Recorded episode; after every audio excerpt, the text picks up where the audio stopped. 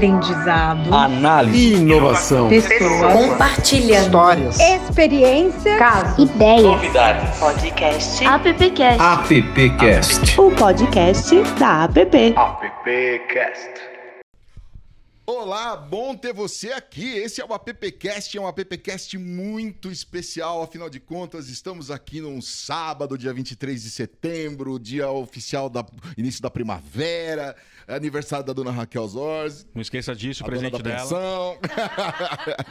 e é isso, estamos aqui no Festap, edição 2023, que maravilha. E, e estamos aqui com o AppCast dentro do estúdio do Collab Innovation da Compasso, que também é parceira da app nesse projeto chamado Collab Innovation, que visita os principais eventos de inovação e...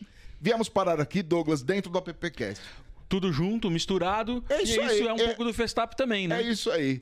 Cara, é 60 palestrantes. Carol, tudo bem? Bem-vinda. Tudo bem, gente. A- Obrigada. agora não, não, não mais na tela, agora todo mundo sentadinho como, de- como se deve ser, né? Mas a gente, Ou tá, não. a gente tá aparecendo. Ah, é verdade. Não. Não. mais na tela. Agora eu buguei agora. Falei, por que, que tem uma Porque, câmera né, ali, não gente? tem- O que tá é, é, acontecendo? Mas pois é, tá? E, e gigante, gente, muita gente, ainda bem, né? É. Não só 60 palestrantes, que já é um grande número, mas acho que tem quase uns mil, se não mil participantes. Ah, né? sim, Tá- sim, sim. Online, só de inscrição online, fora a inscrição presencial aqui. É. É, só pra lembrar, a gente tá com quatro auditórios com palestras simultâneas desde as 9 da manhã e vai embora até 18h30. É, ou seja, a gente tá falando uma média aí de 150 pessoas até 200 por auditório. A conta bate porque os auditórios estão todos cheios em todas as palestras. Como você percebeu, aqui ao fundo da nossa imagem, aqui é a sala onde ficam os palestrantes. Está vazio porque a galera tá indo no rolê. A gente tá gravando já no final de tarde, o sol já tá indo descansar um pouco porque ele trabalhou hoje o sol. Eita! Nossa, você trabalhou. E- e- então é isso. A gente já aproveitar esse horário para poder trazer para você um pouco das impressões do que aconteceu. Daqui a pouco a gente vai falar com o Silvio Soledade, nosso presidente. Tem entrevista aí de, de- de- da galera que passou aqui do estúdio durante o dia, que palestrou. O senhor palestrou, né, seu Douglas? Sim, palestrei. Tive a honra da minha palestra ser aberta por esse senhor aqui chamado Adão Casares. Olha lá, olha lá. E o eu- senhor tá bom, senhor Adão? Eu tô bem, eu achei particularmente uma palestra maravilhosa. Paula Riso. Paula Riso. Mulher brilhante, não que os demais não foram, tá? mas o assunto que ela tocou. Tá? Até disse que eu fiquei um pouco triste com a Isadora, porque se ela fala de futuro, ela não quis me dar a mega cena. Tá? Então vamos trazer nosso Mas- ouvinte. mas- mas Mas voltando- vamos trazer nosso ouvinte para dentro desse rolê já. Já vamos começar Vamos, falando. tá. É, porque, afinal de contas, Douglas, você, você fez ali um painel, né? Isso. E, conta pra gente quem tava e por que, que esse painel foi importante. É, a gente montou um painel para trazer um pouco da referência né, que o mercado de comunicação precisa é, beber fora de outros rolês que não são os do mercado de comunicação. Principalmente aqueles que discutem muito hoje inovação, tecnologia e transformação. E o impacto de tecnologia na transformação da sociedade, na transformação das empresas, dos negócios. E aí eu fiz um convite e, e eles aceitaram, pior é isso. É, a- a... a gente teve a Isa da White Rabbit, que trabalha junto com a Vanessa e com a Luciana, e elas são especialistas em fazer projeções futurísticas, né? Futurologia. É, trouxemos a Paula Riso, que é uma profissional da área de inovação de muito tempo em comunicação, teve passagem por agência, por veículos de comunicação e hoje tem a sua consultoria. E eu trouxe o CH, que é o Carlos Henrique do Hacketal, um dos fundadores e sócios do Hacketal, que é uma referência também nesse segmento. E a gente falou muito sobre isso, sobre como a, a- necessidade da gente ampliar o nosso repertório para poder desenvolver cada vez mais bem as nossas profissões, é, o nosso legado para dentro da sociedade e discutir e beber de novas fontes. E aí a gente contou um pouco do Collab Innovation como origem e aí trouxe para a conversa essa questão da gente estar muito mais antenado com coisas que às vezes não acontecem na área de criação, na área de mídia, na área de atendimento, dentro do marketing do cliente e dentro das, plata- das plataformas. Legal. Eu, eu gostei muito. Paula Riso deu alguns exemplos de mídia exterior que eu não sabia. De você montar. A cerveja. Eu vou tentar. Sim, Você me ajuda. eu te ajudo. A cerveja é numa garrafa âmbar, porque o sol não prejudique, tá? Em um lugar do Peru, que eu não vou lembrar agora, eles montaram abrigos de ônibus, que o sol lá é muito mais forte, com essa mesma textura de material da cerveja, para que as Olha. pessoas não tomassem um sol tão forte, assim, para proteger. Paulo Reis trouxe alguns insights.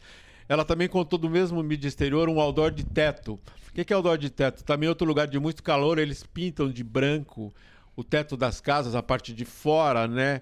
Claro que esse outdoor só vai poder ser visto por drones, avião, helicóptero, tá? mas é uma forma também de combater o calor. Passa- Ela ins- inspirou bastante. Você, não, é, você, você já você cria aí um. é, a gente não pode esquecer que a gente já tá testando o carro voador. Já tá em teste, tá em prática. Não é mais uma coisa dos Jetsons. é que Não. muita gente que tá vendo a gente nem sabe o que é, mas não é uma coisa dos Jetsons lá, que tinha os carros voadores, esteira, essa coisa e tal. A gente tem hoje entre- entrega de drone. O drone virou brinquedo, né? E, e o drone é muito utilizado para as prefeituras utilizam para fazer um monte de coisa. Vários órgãos públicos, em várias empresas para fazer mapeamento e tudo mais. Então, é, o teto tá virando um grande outdoor também, né? E o ponto que eles tocaram muito é nessa questão de como é que a a inovação e tecnologia é, tem um papel muito importante na transformação da sociedade e, e alertando para temas principalmente de SG. Né? E ela deu um, um exemplo de meio ambiente, uma campanha para chamar a atenção sobre, eu não lembro qual é o país da, da, da, eh, da- da Europa, mas eles têm bancos. ou Eles Copenhagen. Copenhagen.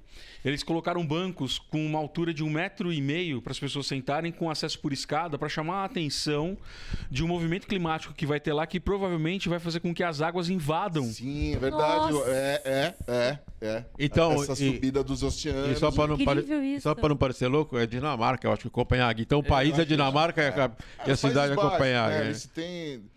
Então, é- e isso usando o- a integração da cidade, a, a comunicação patrocinada por marcas, mas para destacar ali efetivamente uma preocupação de meio ambiente. É trazer para conversa, né? Ah, trazer pra conversa. Eu, eu lembro de uma peça do, num dos. é, isso eu, foi, eu, eu vi esse vídeo. Foi num dos. dos de, de de edições de Cannes, é, que um banco fez uma, uma ação para moradores de rua. Então, se moradores de rua não tenham. Se você não tem conta em banco, você não é nada. É, você não existe, né? É, e aí eles abriram contas para essas pessoas que vivem em situação de rua, essas pessoas passaram. Então, um outdoor em, em busdoor é, voltado para quem já tinha conta em banco e, a- e, a- e o dever de um banco fazer isso, e um outro para quem no para onde as pessoas dormiam dizendo agora você você é uma pessoa, Incrível. você pode então, é, olha como essas ações ela- afirmativas, né? E, E, e- e esses dias eu escrevi para um, um conteúdo para um amigo, um amigo não, ele solicitou, e a gente tem coisas maravilhosas aqui. Lá em Salvador, no aeroporto de Salvador, em mais em 25 lugares, você tem um mobiliário urbano, ele é um pouquinho mais gordinho, porque dentro dele tem um desfilibrador. Que qualquer um de nós, inclusive um, um meio assim, um cara tosco como eu, consegue manipular. E já salvou 33 vidas Olha em isso, Salvador. que legal, então ele cara. tem 25, 30 peças distribuídas entre Shopping Salvador, que ele tem um desfibrador dentro, que conforme acontece o caso, você vai lá, Tá, abre e ali. aplica. Então a gente tem coisas maravilhosas aqui também. Incrível. Carol, eu queria ouvir de você. Você é, é, lida com dados, a tua empresa lida com dados e tudo mais. O Douglas, Adão falaram sobre futurologia, né? É, é diferente de- da- mãe de Iná, não é nada disso, né? Bem diferente. né? Não é lá do. do- é, o quão- quanto que o- é, esse exercício, né? Porque é um grande exercício de você olhar para frente e, e tentar entender tendências e tudo mais. O quanto isso impacta nos dados atuais, assim? Cara, é que assim, a tendência, você só consegue analisar uma tendência se você tiver uma- rolando. o, o dado ali pra. Que é assim, né? Tem até um gráfico, né? Quando você vai estudar dados, mas tem um gráfico que é um clássico, né? Que é o gráfico de tendência, né? Então, a, a- por exemplo, você começa. Vou te dar um exemplo assim de monitoramento de mídias sociais. Isso. Né? Então as pessoas começam a falar sobre um tema, aí de repente começa a ganhar volume, ganhar volume, ganhar volume. Aí a gente tem um desenho disso do gráfico, quando chega aqui no pico, é a tendência. E aí depois ela começa a cair e entra num, num estágio que a gente chama assim, vai, vamos dizer assim, normalizado, né? Então, assim, quando a gente faz essa essas análises de tendência de futuro, na verdade, assim, né? Aí já não é mais dados de- só dados de mídias sociais, mas assim, uma série de dados, por exemplo, ah, questões climáticas. Né? Então, assim, a tendência é, esse, é, é sim um futuro aí catastrófico. 40 graus aí no primeiro dia da, da, da primavera. Mas por quê? Porque já está há algum tempo analisando essas bases Esse gráfico está subindo já há um tempo. Já há algum né? tempo, já está sendo Desde alertado. anos 80. Ninguém acredita muito. Não, mas será? Não, mas aí agora a gente vê aí o último dia do inverno, primeiro da primavera, com 40 graus aqui na rua em São Paulo. Né? Mas aí, assim, então isso chegou na, na- na- no topo. Eu, eu acho que já chegou. Não sei se dá para piorar muito mais, não, né? Então, Não assim. sei, eu não... Olha... E, e febre é sinal que o corpo tá ruim, né? E, Então, é. a terra tá ruim. então. É. Então, assim, quando a gente fala de futuro, é isso, né? A gente já tá observando ali uma série de dados, já vai indicando, vai entendendo. Mas deixa eu te falar, tá, eu sou mídia um pouco mais, mais velho, né?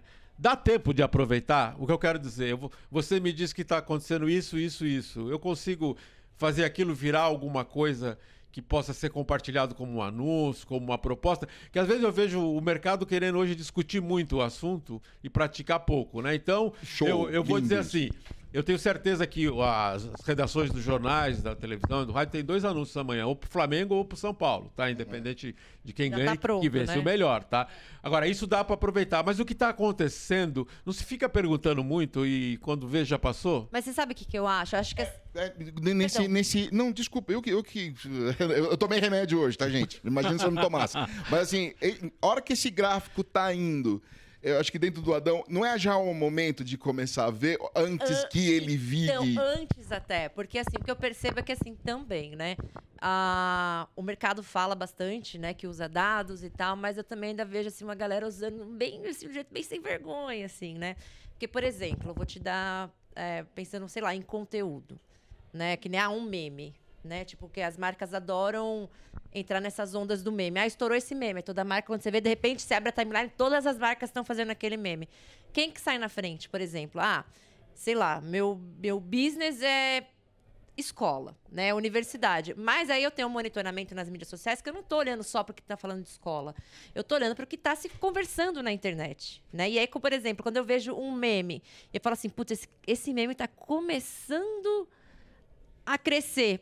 Putz, vai agora. É. Vai agora. Porque aí, quando chegar na tendência, você já saiu na frente, entendeu? O problema é que a galera fica assim, ah, eu super tô monitorando. É, é como, Só que não. é como acontece no mercado financeiro, né? É. Quando uma tendência tá, tipo assim, quando você percebe que as pessoas estão falando muito sobre um determinado ativo, né, a, a criptomoeda, cara, já passou. Porque quem teve que ganhar dinheiro ganhou na entrada ali. Quando o negócio popularizou, pode ter certeza, a performance vai ser muito menor, com uma tendência de você ter essa queda né, lá na frente. E isso acontece com, com os dados, na leitura dos dados.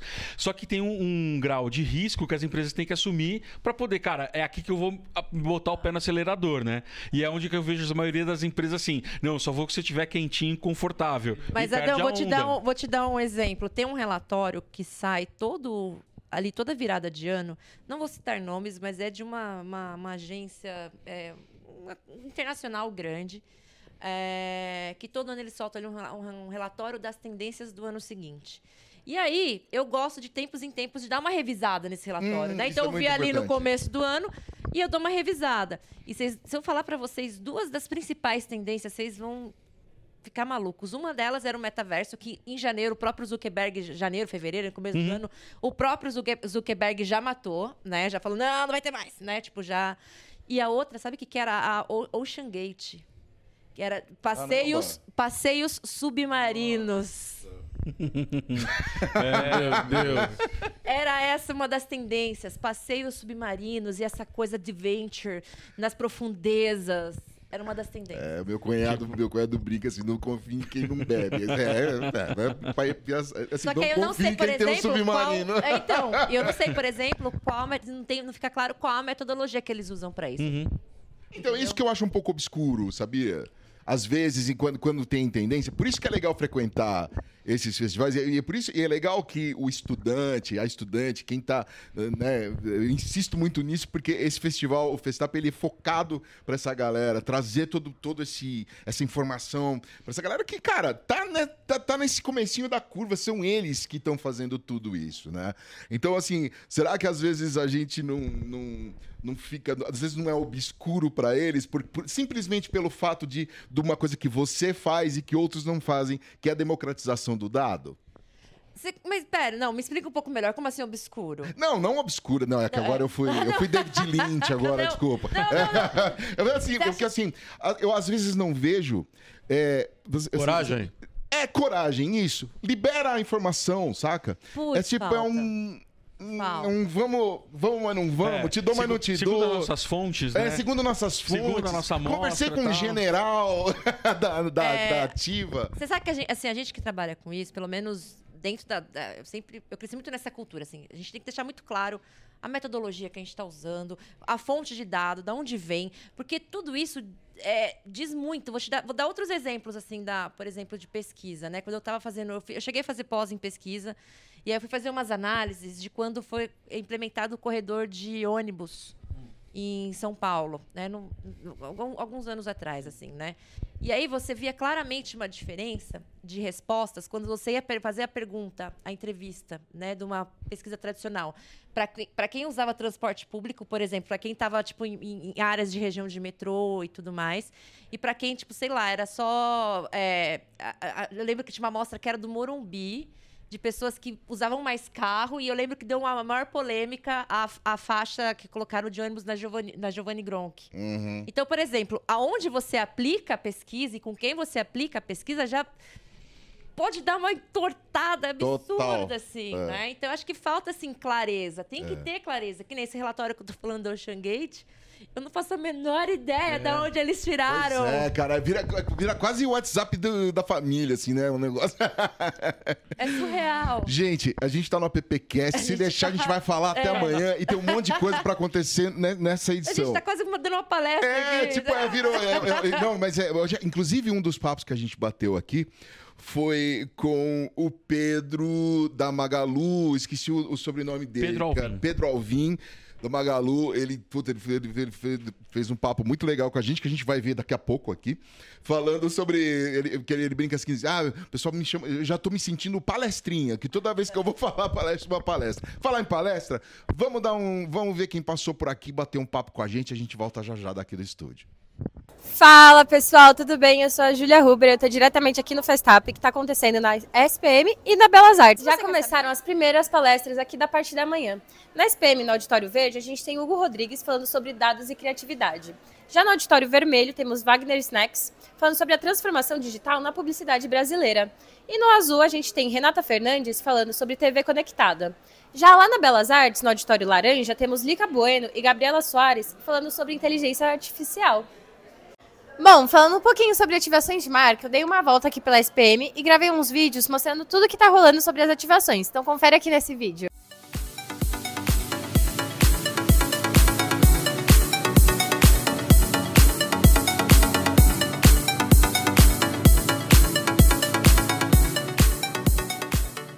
Agora eu tô aqui no stand da Globo e tô com a Fabiola. Fabiola, conta um pouquinho pra gente como tá a ativação da Globo aqui no Festap. Tá sendo bem bacana. O stand a gente tá usando para fazer fotos instantâneas. Então a foto sai, na mesma hora o pessoal tira da cabine e consegue levar direto para casa. Ah, que legal. A gente vai agora tirar a nossa foto e tá muito legal mesmo. Muito obrigada. Imagina.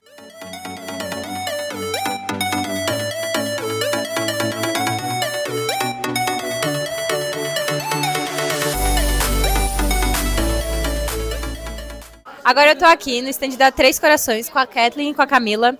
Conta um pouquinho pra gente do que que tá sendo a ativação de vocês aqui. A gente está fazendo degustação de café, cappuccino e chocolate. E lá fora a gente também tem whey de doce de leite, cookies, é, cappuccino e chocolate. Então a gente está fazendo degustação desses produtos.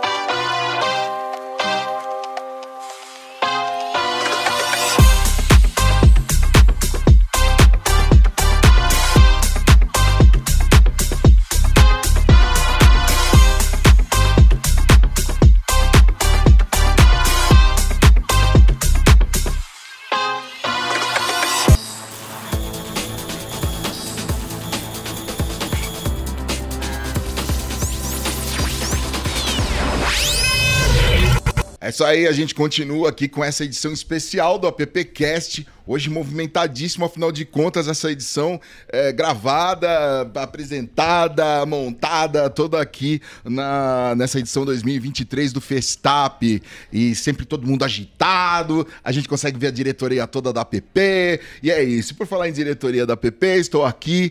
Carolzinha, já, a gente já conhece uh, de, das telas, né? E hoje a gente conseguiu fazer esse rolê junto. Adão Casares também está aqui. Salve, Adãozinho. Oba. E o nosso presidente Silvio Soledade, que foi o cara que começou esse podcast aqui. E, pois é, Silvião, estamos aqui na edição 2023.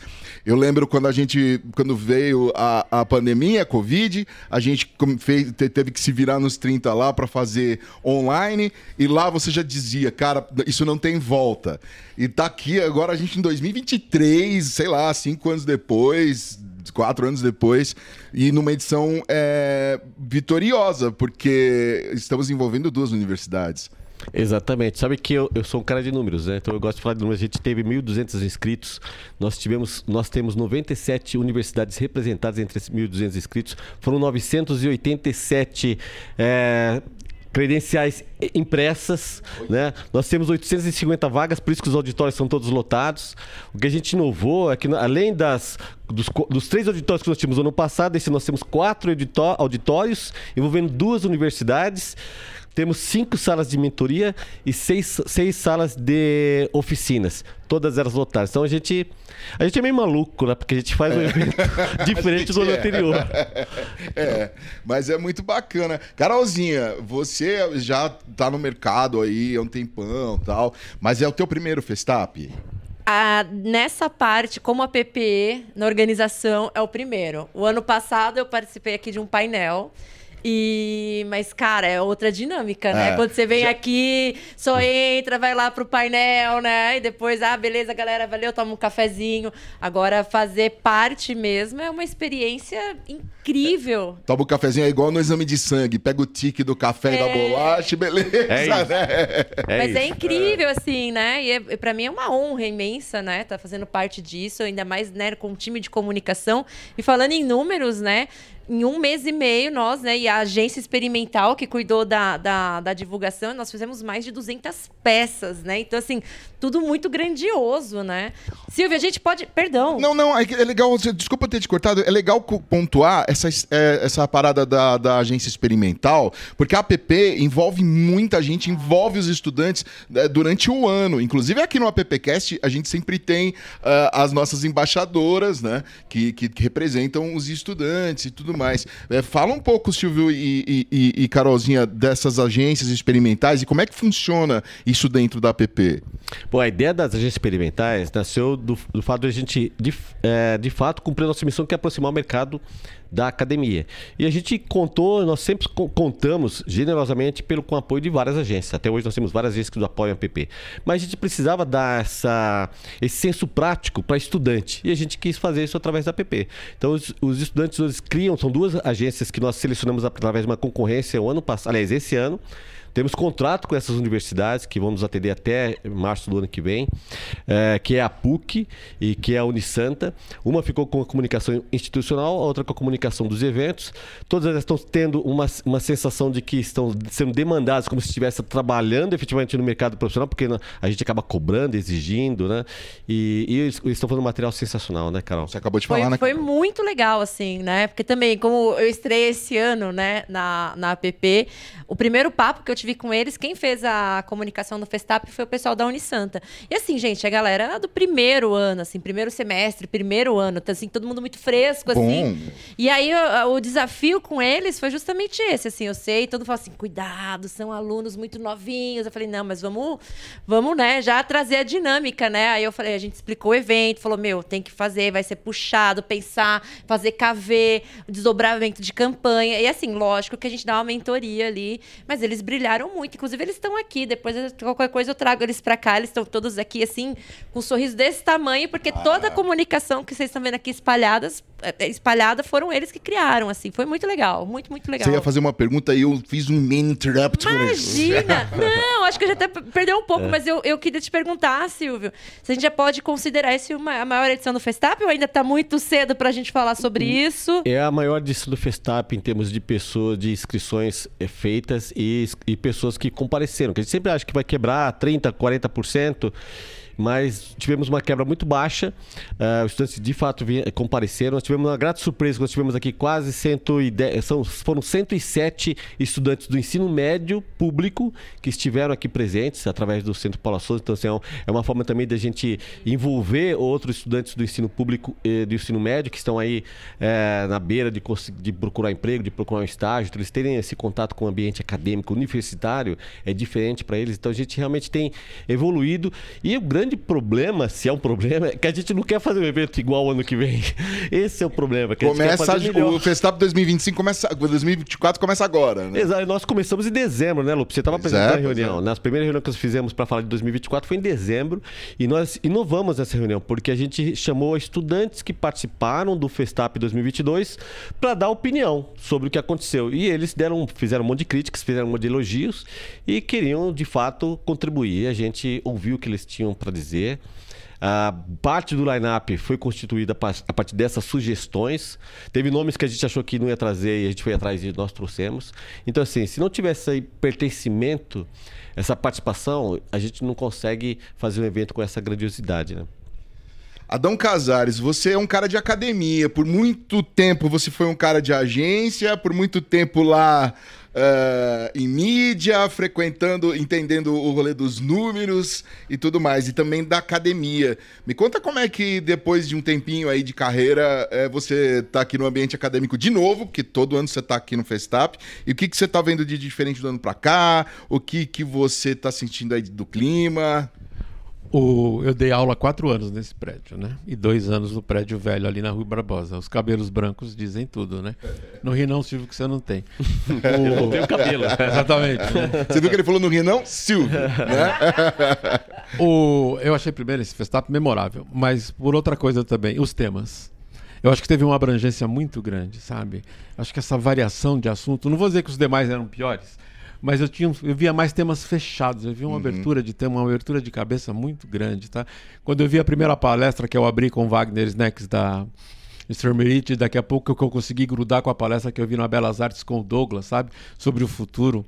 Então eu vejo isso uma evolução tremenda. Eu acho que o Silvio tem um problema e eu diria que nós temos um problema, tá? Porque é igual o nosso appcast, toda semana tem que ser melhor que o passado, né? E não que seja melhor, digamos, na qualidade ou não, mas o tema tem que ser mais atraente, o assunto tem que despertar, né? Eu entendo também, e já respeitando o Silvio um pouquinho, né? Que a gente tem que dar um jeito de pôr o pé em outros mercados, tá? De que esse evento seja uma sala de cinema da Paraíba, uma sala de cinema de Belém, em algum lugar, uma sala de cinema de Niterói, mas a gente teria que dar um, um passo maior para que todo mundo tivesse essa chance. Mas você você tá antenado e a gente, é, coisa de três edições atrás, a gente falou sobre a Lei Paulo Gustavo. E a gente falou, inclusive, com o criador é, do festival lá de Guaranhus, que rola lá em Guaranhus. Agora, agora eu, eu, eu esqueci o nome do festival, tô cometendo essa injustiça, mas são três episódios atrás aí falando justamente sobre isso e o, e a- e o que acontece. E você falou do Douglas. É, o Douglas também é diretor aqui da APP é, e, e- e ele entrevistou uma, uma, uma, uma, uma das entrevistadas é do White Rabbit, que são, é um grupo. A Isadora aí- Ferraz. A Isadora, que ela, ela tá junto ali com a, com a Lu Bazanella, também com a Vanessa, e elas elas estão nesse, nesse mundo de, de, de, de- inovação e tecnologia e criatividade já há muito tempo, ali no, no, no, no SXSW e outros festivais. A gente tem encontrado com elas em todos. é, e, e o, o, o- Esqueci o nome dele. Carlos o, Henrique, o Carlos, que é o da, da- do Hackathon, que é hoje um dos maiores festivais, um dos melhores de fato de inovação. E agora, eu- eu tenho acompanhado eles, e eu quero trazer. Por que, que eu estou citando tudo isso? É, primeiro que você está antenado na. na- e, e segundo, Silvio, e aí é uma, é uma sensação de quem vem de, desses outros festivais é que assim, tanto o line-up e a dinâmica, ela tá muito, mas muito parecida com esses festivais que a gente chama de o maior. Todos eles são o maior. né? então, assim, a gente, então, assim, é, por exemplo, é, guardadas- guardadas as devidas proporções, e aí só proporção, não é nada diferente do Web Summit, não é nada diferente do Rio to See, que a gente tava junto lá, não é nada diferente do- da, da mesma pegada. Então, parabéns, porque é, é arriscado, né? Ah, e, e- e, puxa, são 60 palestrantes. Eu, eu, eu tô falando muito aqui, mas é só para dar esse, esse overview aí do que em relação aos outros eh, eventos que a gente vem junto, inclusive tá com a PP, junto. acompanhando com a própria PP aí, com transmissões e tudo mais. Então, era mais para te trazer O- esse. o- e nesse, desculpa. E nesse painel também eh, teve a Paula Riso. Paula Riso. Meu, Pô, a é- mulher é é outra brilhante. fera também, é, E eu então- confesso que eu fiquei um pouco triste com a Isadora. Por quê? Porque ela falou que fala do futuro. Eu pedi os números da Mega Sena de hoje, ela não me deu. Mas isso aí elas têm guardada. Que A gente não, não como é dar. que é? a gente tem um é grupo, faz, a gente tem um grupo de WhatsApp que a gente tenta todo sábado. Todo sábado a gente joga Mas. Não, eu ia complementar muito isso, né? Porque a gente até se encontrou lá no Sim. Summit no Rio, eu tive no Summit em Lisboa. E agora A acompanhando. PP vai estar lá no, no Summit Lisboa esse ano, Ai, hein? me leva. Olha lá, começa. Vai esse, ano, esse ano eu não vou. Mas assim, é, eu achei realmente muito, muito assim, parecido, né? De, de conteúdo. Mas assim, eu achei mais incrível porque que só tem brasileiros, né? Porque nesses, nesses festivais, por exemplo, no de Lisboa, até mesmo no do Rio, muito gringo, muita gente de fora, de agências, empresas de fora e tudo mais. E eu acho assim, tipo, a gente tem que parar. Tá, tá- tá- até no almoço conversando com a, com a, com a, com a, Mar- com a Martinha que a gente tem uma síndrome de vira-lata absurda, né? E aí, por exemplo, quando você vai para o Web Summit é, em Portugal e conhece todo o ecossistema de, é, em Portugal, do mercado de marketing e digital, meu, a gente tá assim, ó. É, mas você sabe, você sabe, Carol, Silvio e Adão, o pessoal do Hackathon e conversando com o João, que também é um dos criadores, é, um dos, dos, dos criadores lá e- e- e diretores. É, eles têm essa mesma percepção, tipo, chega de buscar gente gringa e trazer pra cá, a gente tem um mercado maravilhoso. Você, vocês, eh, eh, a gente sabe o quanto a publicidade brasileira é rica e sempre foi, e o quanto ela é- sempre foi, inclusive, admirada e até copiada no mundo inteiro. É, e, e ele- e ele e falou assim, cara, tá na hora da gente trazer o Brasil pra dentro da gente. Chega, não dá mais pro gringo ser o, a banda que fecha o show, né? É isso, Lupe. A gente tem um grande problema na PP, que é a quantidade de gente que, que quer participar palestrando no Festap. Nós tivemos que falar muitos nãos, com uma dor enorme no coração, porque a gente não conseguia caber, não, não tinha, não tinha como trazer todo mundo para esse Festap, senão a gente ia ter que fazer um Festap de cinco dias. De tanta gente boa. Um dia a gente chega lá. talvez a gente- então a gente vamos fazer um evento mais compacto, porque também tem uma questão de limitação orçamentária, que a gente conta muito com as marcas que nos apoiam para a gente poder realizar esse evento. Então a gente tem muita gente generosa e gente boa querendo participar. E, e que tem conteúdo e que gente que se prepara para dar conteúdo. Tem gente que só dá palestra, cara, você não conhece, mas tem muito palestrante que só dá palestra no Festap. Porque ele acha que é uma forma de devolver para o mercado aquilo que o mercado deu para ele. Então a gente tem essa consideração para o mercado e é isso que faz o Festap ser grandioso e durar 34 anos, né? Porque você manter um evento de pé 34 anos não é fácil. Né? É, um dos caras que adoram o Festap e, vê, e, e- e começou a frequentar o Festap quando era aluno é o Flávio Weitzman. Que hoje tá lá junto com o Calil, né? Na, na, na Tech Soul. E é um cara que todas as vezes que a gente pede ou para participar de um AppCast ou mesmo pro Festap, ele tem um carinho imenso com a app, justamente por conta disso e tudo mais. Então, tem muita gente que, que abraça o Festap. Ah, a própria Tati Oliva, a gente tava falando. A Tati Oliva já é assim: vai ter, vai ter cadeira? eh, Câmera, vai ter a Tati Oliva e vai ter, né? Assim, ela já é figura, figura carimbada e tal. Agora eu queria, que- olhando para todos os temas aqui, Silvio, Adão, Carol, que vocês viram aí né, nessa programação do dia todo, uma programação intensa, é, olhando para o futuro, o que, que reverberou aí na- no ouvido de vocês? Bom, eu acho que primeiro que a gente vai continuar com esse processo de ouvir ah, o mercado. Eu vi o mercado não é só ouvir estudante, eu ouvi estudante, eu vi professores, nós ouvimos muitos professores durante esses, esses 10 meses que antecederam aí a primeira reunião. A gente ouviu o mercado, os profissionais, ouvi quem está entrando, quem está saindo do mercado. Então, essa, essa, essa, essa convergência de opiniões divergentes é que faz com que a gente realize um evento com tantos temas diferentes, assim, com temas que se complementam. O pessoal que estava, por exemplo, no Belas Artes agora pela manhã, que foi um tema complementando o outro. Então, assim, é, a gente não fez isso de propósito. Foi natural que os temas vão se acomodando ali de acordo com o interesse de quem está assistindo. Então, o desafio nosso é manter esse legado que é trazer temas que tá, são temas que às vezes tem lugar que não está nem se debatendo, não está sendo debatido. Por exemplo, Lupe, você é prova disso.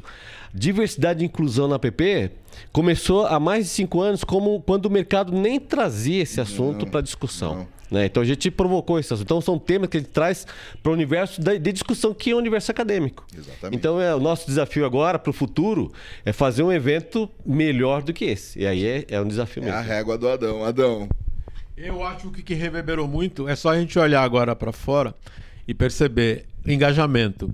Tava cheio de gente aqui, era o intervalo, era o café. Cadê o povo? Cadê o burburinho? Pois é. Até quem tá escutando a gente pode ver que tá mais silencioso. Tá todo mundo interessado em aprender, em conhecer. Olha, o engajamento, engajou tudo. Não tem ninguém aqui. Até é bom, melhor para nós pra gente falar, né? Mas olha, tá vazio, tá tranquilo. Quer dizer, o povo tá interessado mesmo em aprender, em conhecer isso que reverberou para mim. Que legal, Carolzinha. É, os, os auditórios estão lotados, né? Todos, né? Cara, eu vou para falar assim uma coisa que para mim, além de todo, né, o evento, essa grandiosi- grandiosidade, assim, foi algo que eu fiquei e tá muito calor também, né? Então, em, Tá. vários, em vários momentos eu falava assim, gente, tá muita gente, mas ainda bem que tá muita gente, né? Mas uma coisa foi assim, uma- um olhar mais assim de. Acho que enviesado de mercado. É, como eu trabalho com, com, com dados, né? é, eu percebia que, assim, até o evento que eu participei ano passado, assim, tudo era assim, ah, essa palestra é sobre dados, né? E uma coisa que eu percebi nas palestras que eu assisti assim, aqui é como esse tema dado agora já está dentro dos outros temas, né? Então, tipo, você não precisa de uma palestra assim, ah, essa é a palestra sobre dados. Não, todas, a criatividade vai falar de dado, a, a palestra sobre futuro vai falar de dado, a palestra, sabe, o dado, ele tá, espalhou, assim, essa questão dos dados, sabe? Eu achei isso muito legal, assim, porque era, era assim, ah, quero saber de dados, então vou na palestra sobre dados. Agora todo mundo fala de dados. Pois é, você falou. IA. O, o- Hugo fez ah, uma- a primeira palestra ao vivo, né? Que é do, do- do auditório que a gente está transmitindo ao vivo. E ele estava falando sobre o chat GPT. Então ele falou: olha, chat GPT começou e tal, só que já todo mundo já começou a falar o chat GPT antes do SXSW. E todo mundo falando de, de chat GPT, todo mundo falando de chat GPT. Quando chegou o SXSW, aí o chat GPT foi lá participar, né? A, a empresa lá, a, a, a Open- OpenAI. Aí, o que aconteceu? Né, Não era mais novidade, as pessoas já usavam. Então, o chat GPT, ele já passou a ser usado. As pessoas que estavam lá já eram, vamos, vamos brincar, especialistas em, em chat GPT, que é muito disso, né? É, a gente sempre fala, o, o da- lembra de dois anos, sei lá, os dados são os novos, o novo petróleo. É. E agora não é mais o dado, agora é a atenção, né? Exato, e assim, a gente até, na, na época, né, que eu comecei a trabalhar, enfim, tem mais de 13 anos que eu tô mexendo com dados, assim, uma das nossas, né, a missão como empresa era democratizar o dado, porque fica numa esfera muito assim, nossa, tem que ser um grande gênio para mexer com dados, e, e assim, tipo, não tô falando que, né, ai, não, tipo, precisa de- uma certa atenção. Mas, gente, é pra todo mundo, sabe? É uma coisa que é pra todo mundo. É pra. pra tá, tá, tá falando de criatividade, é pra falar do dado, sabe? E eu vejo que tá acontecendo. E é, bonito. cara, e, é- e, assim, as respostas estão lá e é, agora é como perguntar. É o, é o famoso. É o prompt, né? A, a pergunta mudou de nome. Agora ela, ela, ela chama-se prompt. Então, é, é isso, né? Exatamente. Silvião. Eu acho que é legal, Lupe e Carol, que vocês colocaram, e complementando também o que o Adão colocou, que a gente sempre vai muito a- além do que a gente, do que está sendo discutido. É só olhar o tema desse ano, né? Estratégia e criatividade além da inteligência artificial. Então, todo mundo já está falando de inteligência artificial. Nós estamos falando além. Além, depois, é, é. o que vem depois. Então, eu- os temas foram baseados muito nisso. Então, os palestrantes que ligavam para mim perguntando, ah, o que, que eu vou falar? Aí eu dava, mandava o tema do, do, do, do Festap. O tema é esse, é, é estratégia e criatividade além da inteligência artificial. Só essa frase já dava um briefing do que ele queria falar. Então eles se basearam nisso. O que, que a gente vai, pode fazer em termos de relacionamento humano, em termos de contrata- contratação de gente, em termos de capacitação, que vai, que, que é o que o eu te falei, isso é o futuro, não, isso é o presente. Só que é é o que a gente precisa todo, todos os momentos. É gente boa e capacitada. Então, a, a tecnologia está aí para nos ajudar. Mas nós precisamos de gente que saiba utilizar a tecnologia. Ô, ô, Silvio, Adão, lembra que ah, eu citei a, a- o app, o, o Festap que a gente teve que fazer online e tal? E eu, e- e- eu- o, era, era tecnologia humanizada, lembra? É, isso há cinco anos, quatro anos, sei lá, cinco anos. Era tecnologia humanizada o ano tema. passado. O tema foi ano passado. Foi ano passado esse tema? É, olha que passado. doideira. A gen- passado. aí a gente, já tá, a gente já chegou esse ano com, com a, a- é, inteligência artificial generativa. Então, já, já, assim, isso já, já não dá mais, já é uma outra discussão, né, cara? Assim, é como. É, é de novo volta pro. De novo, sempre volta para as pessoas, né? Já, é, já não. né, assim, Até, é, daqui a 200 anos, o que, que vai, ter, vai ter que tecnologia? Cara, não adianta mais a gente pirar nisso. É, é como é que a gente se relaciona com essas coisas, né? É verdade. O primeiro loop que nós fizemos, 2020, primeiro que nós fizemos, porque na verdade o Festap tem 30, Não, 34 é, é, anos, é. né? A gente não pode esquecer que quem começou isso foi o nosso o Ricardo Ramos e o André já Exatamente, é. Bem lembrado, destemidos há 34 é, anos. é. A gente deu continuidade É. a esse legado. Em 2021, que foi o nosso 2020. 2020. 2020 a gente fez um Festap 100% online. Isso. Orçamento mega reduzido. Ah. E o tema era transformação, lembra disso? Isso, exatamente. Transformação. 2000, depois veio 2021, a gente 21, repetiu é, online. repetiu online. E 2022 a gente fez o primeiro presencial já com o tema É. tecnologia humanizada. Então a gente tá toda hora provocando, né? Pois é. Então é isso. Essa é a nossa função, né? A função da app, é provocar. E, e é a bacana que assim que a gente pode contar com quem está estudando, com quem está aí no, no, no, no- no corre do. Porque a gente precisa muito de quem está hoje na academia sentado aprendendo, porque assim, na verdade, a gente vai aprender muito mais com vocês do que com qualquer outro. A Marta Gutierrez falou uma coisa muito legal numa, numa, num painel que a gente fez agora ali num, num dos auditórios, que ela, ela provocou os alunos. Ela disse assim: daqui a pouco vocês vão ter 50 anos. A responsabilidade está com vocês. Então, é, olha que importante que é um festival desse. Não é só, né, pelo número, ah, que bonito que nós somos, apareceu, todo mundo veio. Mas é pela responsabilidade que a gente está falando sobre comunicação. O Luiz Lara gosta muito de falar sobre a indústria. A indústria que, que movimenta o Brasil, a indústria que tem um. um- é, é, economicamente falando, quantos, né, o quanto que representa a indústria da comunicação para o PIB brasileiro. Isso tudo tem que ser levado em conta, né, Silvio? Exatamente. Então, assim, a gente está preparando um mercado que a gente tem a responsabilidade, o mercado de comunicação é um mercado relevante, o mercado de comunicação brasileiro é relevante no mundo inteiro. A gente já viu os resultados que nós tivemos em Cannes esse ano, né? Então, assim, é, o Brasil, apesar de todas as dificuldades que nós temos, nós sabemos que são grandes, a gente continua é, criando profissionais com uma qualidade técnica, com uma qualidade é, em termos de criatividade, de, em termos de empreendedorismo, que vai muito além do que as universidades ensinam. E essa conexão é o mercado que traz para esse- esses profissionais. E a PP está justamente construindo essa ponte. A gente sabe que existe um abismo entre a- o mercado profissional e a academia, e a PP está tá fazendo com que esse abismo seja, seja menor quando a gente realiza eventos como esse. E aí você favorece a economia. A gente tem, você, a gente tem a prefeitura de São Paulo apoiou Sim, o evento ano sim. passado, porque a gente trou- trouxe gente do, do estado de São Paulo inteiro para participar desse evento. Então gente que precisava que veio consumir o Festap, mas também queria consumir cultura, queria consumir gastronomia e conhecer a cidade. Teve gente hoje conversando aqui com alguns estudantes que estão vindo para estão vindo em São Paulo pela primeira vez. Assim, é sensacional. As meninas estão falando de um grupo que é de volta redonda, gente. Então, Pois assim, não é é. só São Paulo, é fora, é, é Paraná, outros estados. né, ali, é, Paraná. Paraná. E assim, é que nem a galera de, de Volta Redonda pegou o ônibus de madrugada. Pois é. Cinco, seis horas de viagem. Vai passar o dia aqui no evento, vai entrar no ônibus e vai embora de novo, assim. Tipo, a galera... E assim, afinzaço, assim, sabe? É um puta no rolê. Desculpa aí falar os Não, mas é. É isso aí. É isso aí. Adãozinho.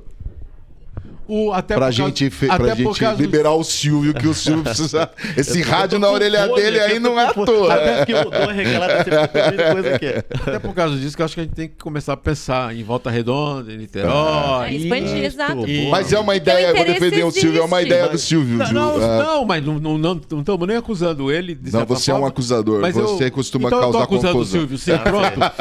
Mas é, a gente tem que pensar nisso, porque se você vê todos os eventos que tem aí, o, Web Summit, o Rio to Sea, tudo é empresa, né? E a gente é a ponte. A gente está dentro de uma Cara, faculdade. é isso, Quem tá fazendo a gente isso é a ponte. é a, a favela. a- a- meu Deus, esqueci o nome da- do evento daqui. Expo Favela? Expo, Expo Favela. Favela. Eles estão fazendo o Expo, é o- é Expo Começou Favela no Rio, Innovation. agora tá tá em BH, Paulo, um BH, monte de lugar. exatamente. é. Porque a gente tem que mesclar, senão. Exatamente. Nada contra o SW, o Rio Não. Sea, nada, mas a gente faz a ponte. A gente, É isso. E a gente, tanto que a ponte eu tô dentro de duas faculdades. Pois é. Exatamente. Não, é- mas esse, isso é um compromisso nosso. A gente hoje conversando. Nós ontem fizemos uma reunião com a- as diretorias regionais da PP.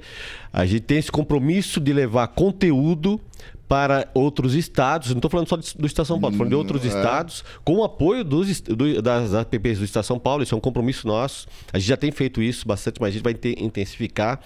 Nós temos uma. Estamos negociando com o pessoal do Ceará.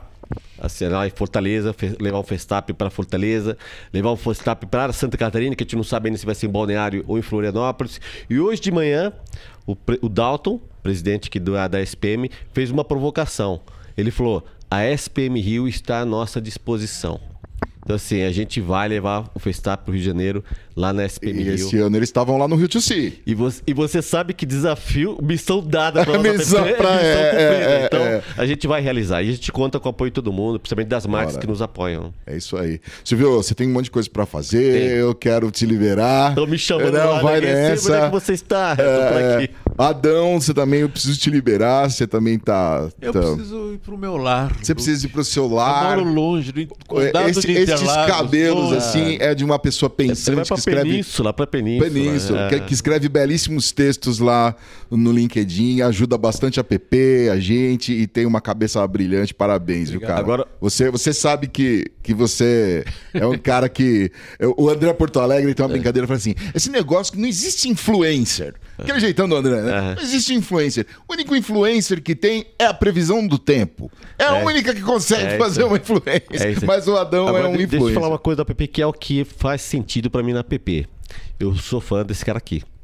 Assim, eu já conheço o Adão há muito tempo. Ele não me conhecia, ele me- a gente se conheceu na PP, mas eu, eu já conheci o Adão pela história, pela, pelo comprometimento dele com a nossa categoria, pelo comprometimento, comprometimento com o mercado, pela entrega, pela generosidade. Então, quando o, indicaram o nome do Adão para compor a diretoria, eu falei, não tive dúvidas. Eu falei, cara, o Adão é o cara que eu queria Assina. ter na Nossa, PP. Então, assim, ter gente como Adão na PP é um luxo e ter ele como na- no Festap, eh, com a- essa galera, pô, a gente pô, tem que estar no, no Festap, não é sempre para participar das auditórias, só para encontrar o Adão nos É corredores. isso aí, pronto. É, É, mas é, para cara, com é isso aí. legal É. é. trazer a Carol, que também está construindo essa história nossa. É. Tem um E que tem uma bagagem, sub- uma bagagem gigante também. só- e já chegou chegando na É. Porque PP, a somando nós- pra caramba. No passado, nós éramos jovens e bonitos. Hoje nós somos É, só bonitos. é, né? só- Então, mas, mas a verdade é essa. a gente- Essa conexão de trazer gente que está construindo esse mercado e gente que já está em deixado um legado para Então, essa é a função da PP. Então, a gente acolhe todo mundo. A gente não tem essa questão, ah, não sei por Pô, não posso desperdiçar o conteúdo, não dá. a experiência que esse cara aqui tem para compartilhar com a gente. Quem vai fazer as perguntas difíceis no Ex- PPcast? Exatamente. Nossa, o Adão, o Adão é de... Eu Essa- adoro, adoro quando o Adão faz as perguntas. Eu Então falo esse assim, é o nosso yes. principal legado, Lupe, é fazer essas É conexões. aí. trazer gente como a Carol, que tem um monte de coisa para nos ensinar, e trazer gente como Adão, que também tem um monte de coisa para nos ensinar. Pô, você tem que aproveitar Pô, esses momentos, né? demais. Porque nós aqui somos como aprendizes. Você fala, nós somos total, aprendizes. né? é, Nós somos aqui total. né? É, ficar engatinhando. É eu isso, eu é agradeço, acho que também é uma forma de vocês dois parecerem mais jovens do que eu e a Carol, né? Não, não dá. Assim, ah, vocês, a gente, não dá, não dá. A tez, a tez já É, acusa. não, não tem mais jeito, tem mais jeito. tem mais Gente, eu jeito. que agradeço por estar aqui, fazer parte disso. Não, já É era, já era, já era, esquece. Já, esquece. Já entrou, esquece. É igual teia de aranha, né, O crachá nosso não tem data de Não validade. adianta, é igual teia de assim, data aranha. de entrada, tal. é Data de saída, tá três pontinhos. A? Não tem PP ponto. parece aquelas teias de aranha que a moça... Já era, já era, caiu, já era. Gente, a gente vai ver alguma matéria já até perdi a ordem aqui. A gente vai dar uma olhada numa matéria do que rolou hoje aqui durante o dia e já, daqui a pouco a gente volta com mais a PPcast. Até já.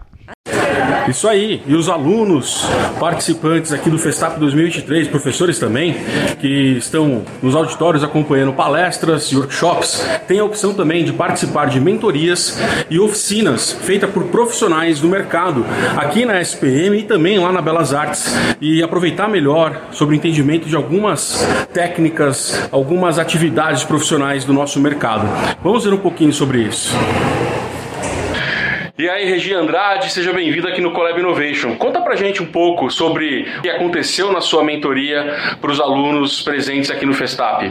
Olha, é uma oportunidade muito legal de falar de carreira, né? Muita gente aqui começando sua carreira profissional e grandes dúvidas, como é que eu faço, como é que eu me comunico. Hoje a gente tem uma porta aberta para o mundo que são as redes sociais e saber usar as redes sociais para se comunicar é fundamental. Aqui você vai conhecer um monte de gente no Festap, um monte de pessoas legais, CEOs de agência, diretores de criação, gente do mercado como é que eu chego nessas pessoas? É isso que a gente demonstrou aqui com um grupo muito legal. Foi um super prazer estar aqui fazendo isso. O Festap é sempre uma festa incrível. Obrigado ao Collab Innovation da Compasso aqui por esse espaço.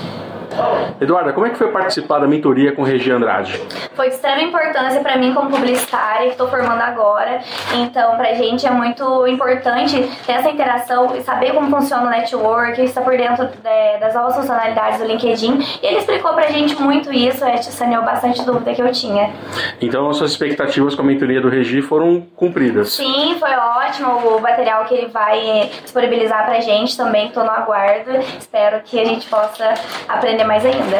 Eduarda, você não estuda na SPM, você é de qual universidade?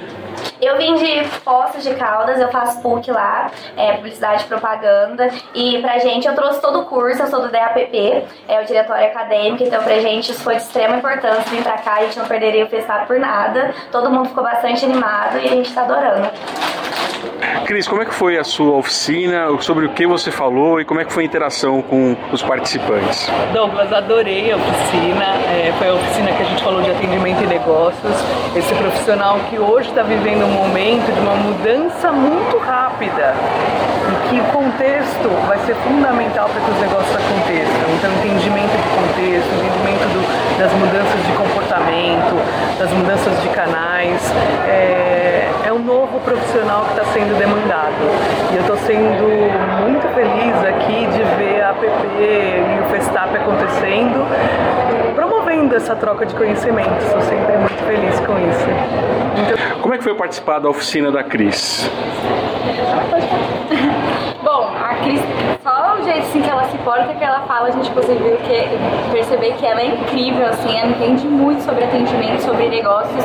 E eu acho também que ela trouxe uma visão do que está acontecendo agora e também do futuro, assim, uma visão na frente, assim, que a gente, como a nova geração que está vindo, acho que ainda está tentando ter essa visão, mas ela já está lá na frente, então assim, foi incrível, abriu minha cabeça, anotei vários pontos para já, já levar para minha vida profissional, assim. Nós que somos do atendimento, né, estamos é, nesse ramo, acho que também nos questionou muito sobre o que, que a gente pode levar para para nossa área de trabalho, para nossa agência que nós estamos ali no atendimento. Acho que questionar isso em nós fez com que abrisse mais ainda também se o caminho que estamos trilhando é o certo ali, se dá para mudar ou não. É a primeira vez de vocês no Festap? Sim, a gente soube até por uma palestra que teve na nossa faculdade, é, nos convidando, aí já falamos, não, vamos, vamos. Quando saiu, a gente, Luísa, já tá aí o Festap. É, na mesma hora assim que abriu a, os ingressos, a gente já comprou o nosso.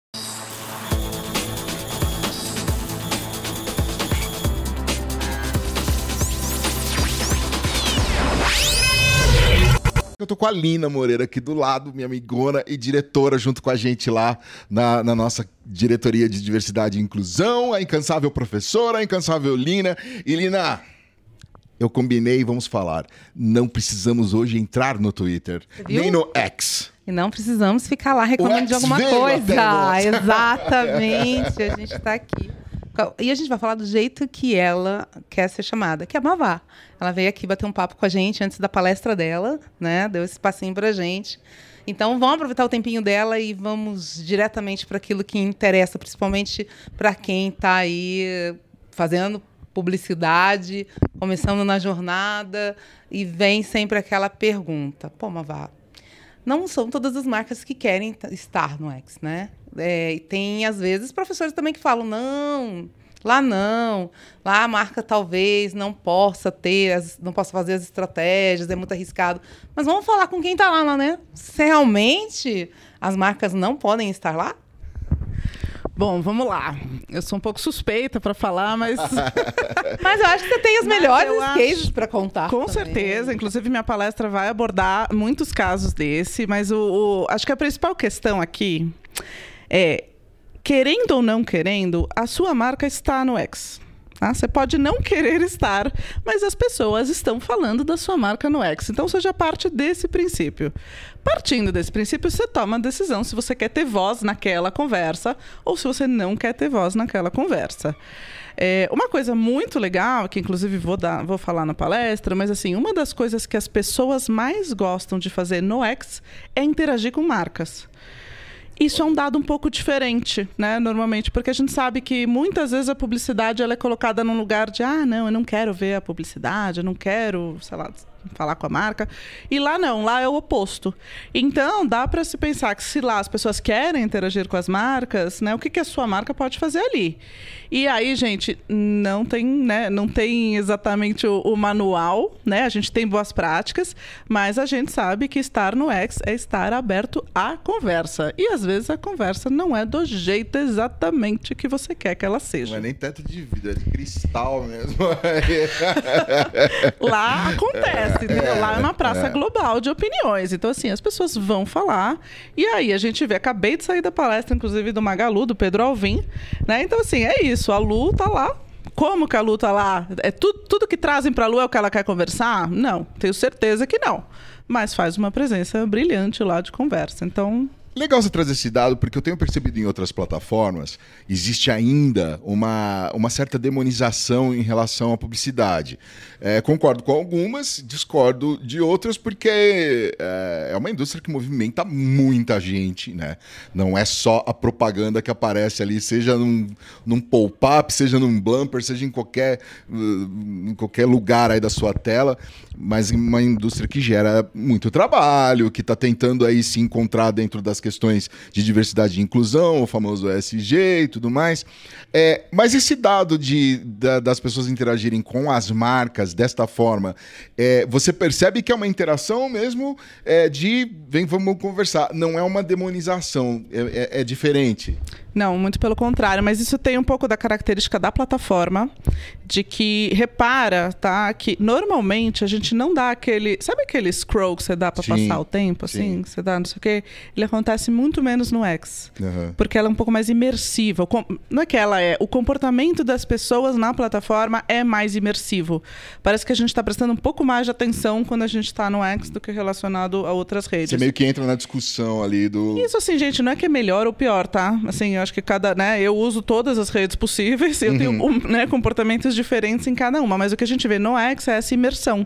E aí essa imersão abre esse espaço para eu querer dialogar com creators, com marcas, com meus amigos, com os meus, com quem eu admiro, com meu, sei lá, com a Taylor Swift, uhum. né? Eu tô numa ligação muito próxima ali dentro. Então é muito legal isso. Esses dias eu vi uma situação engraçada numa pessoa que bloqueou todo mundo. Ela foi pedir uma opinião, é uma pessoa famosa. Foi pedir uma opinião. O que vocês acham? Só que tá todo mundo bloqueado, inclusive os comentários não podem. Ninguém acha Ou nada. Ou seja, ninguém acha nada. Lina, desculpa, vai lá. De forma alguma. Eu ia até te perguntar como é que tá a conversa da Compasso por lá. não, eu, eu, eu, eu, eu, particularmente, é um terreno que eu preciso aprender. Preciso aprender Mas a, a eu acho que e principalmente o fato de você conversar, quer dizer, esse lugar de total imersão e humanização da marca exige ter uma equipe, né?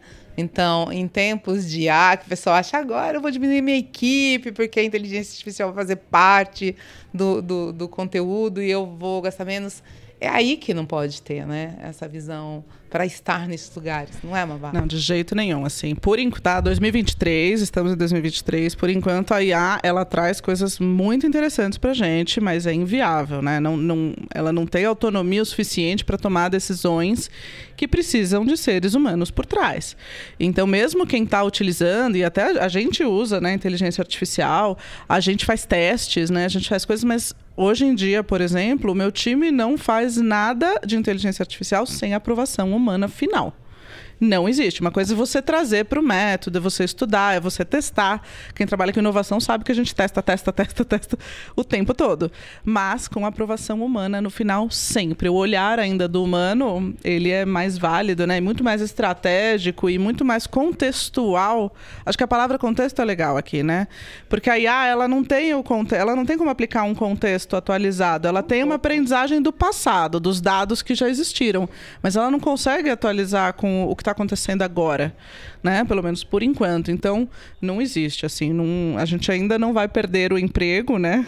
Não, nem, eu nem é... imagino isso. É, é, é, mas é, outras questões. Mavá, eu estava aqui ouvindo sua conversa com a Lina, aqui antes da gente começar a gravar.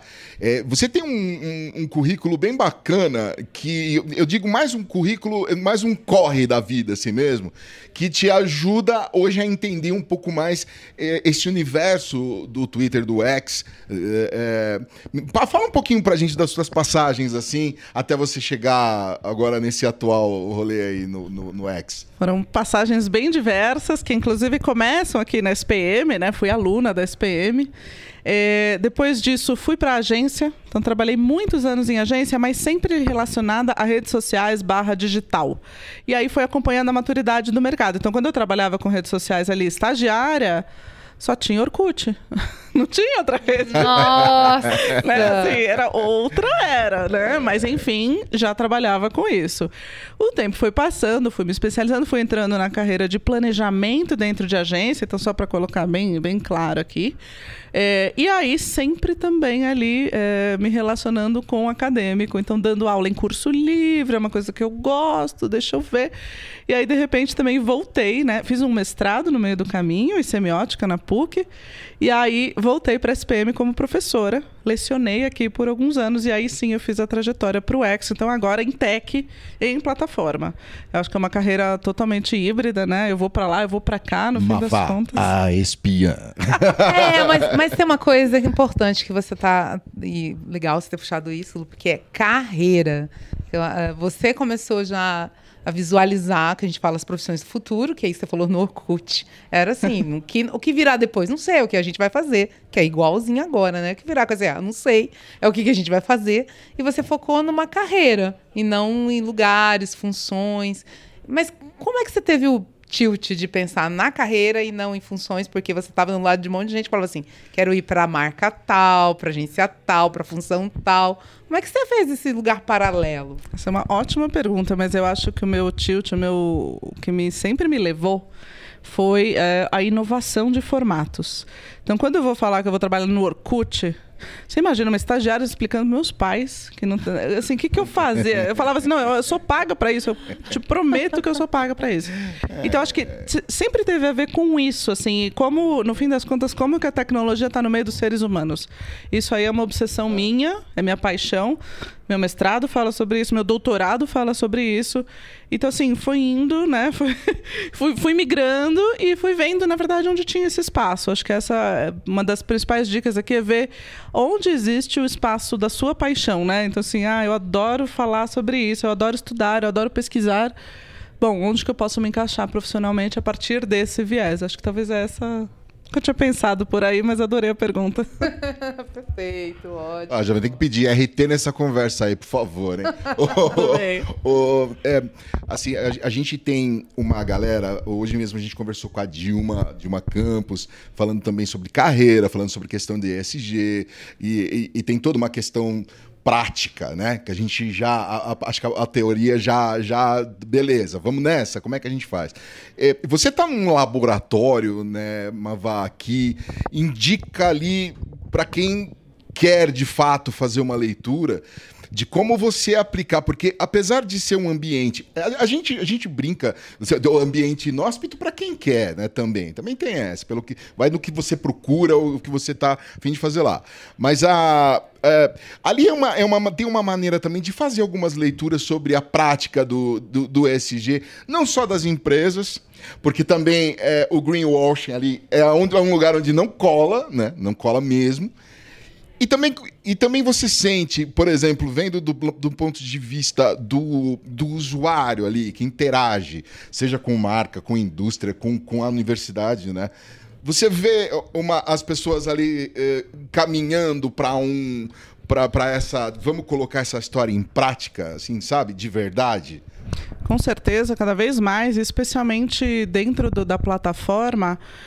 O que, o que realmente nos conecta lá dentro são nossas paixões. Né? São aquelas coisas que a gente ama, que a gente quer conversar, que a gente quer debater. E aqui, paixão, gente, eu posso falar desde sei lá, eu sou fã de algum artista, alguma coisa assim, ou eu posso falar, eu sou apaixonada por diversidade, eu vou levantar essa bandeira e vou lutar por isso.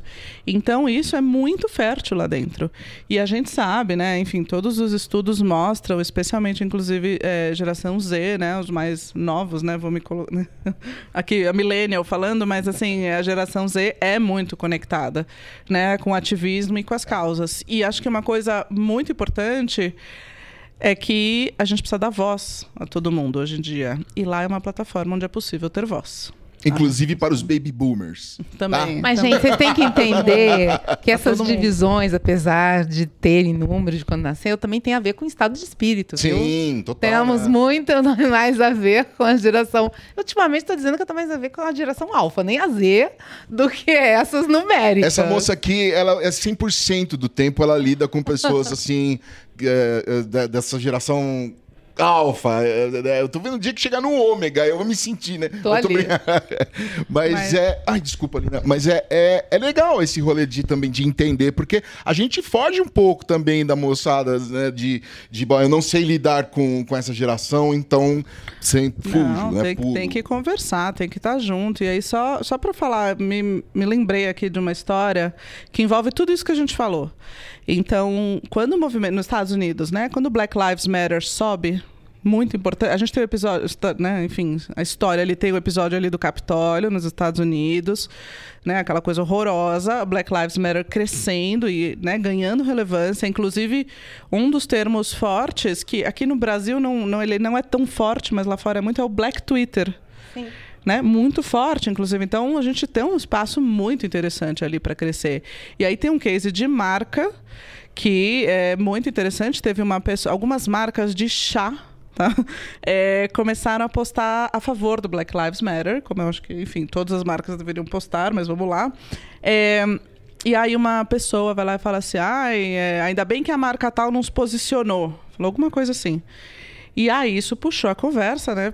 Enfim, né, ficamos indignados, mas assim, isso puxou a conversa e a marca acabou postando e falando assim: não, não, não, não, não, não. A gente é a favor do Black Lives Matter, a gente é a favor. De repente, marcas concorrentes todas começaram a postar e criaram uma hashtag específica que se chama, que é em inglês, né? Não tem uma tradução melhor aqui, mas é Solidarity. Que é o chá da solidariedade. E aí, gente, aconteceu essa conversa, né? Ela não foi programada, ela não foi planejada, mas ela tá lá e ela tá o quê? Tendo espaço para conversar. E aí todos os concorrentes começaram a entrar no tal do Solidarity. Enfim, foi um movimento, apoiou Black Lives Matter e aquela pessoa ali ficou E a sem. gente está falando de pessoas. É, Pessoas. Porque a gente fala tanto das plataformas e das marcas. Gente, a gente está falando de equipes.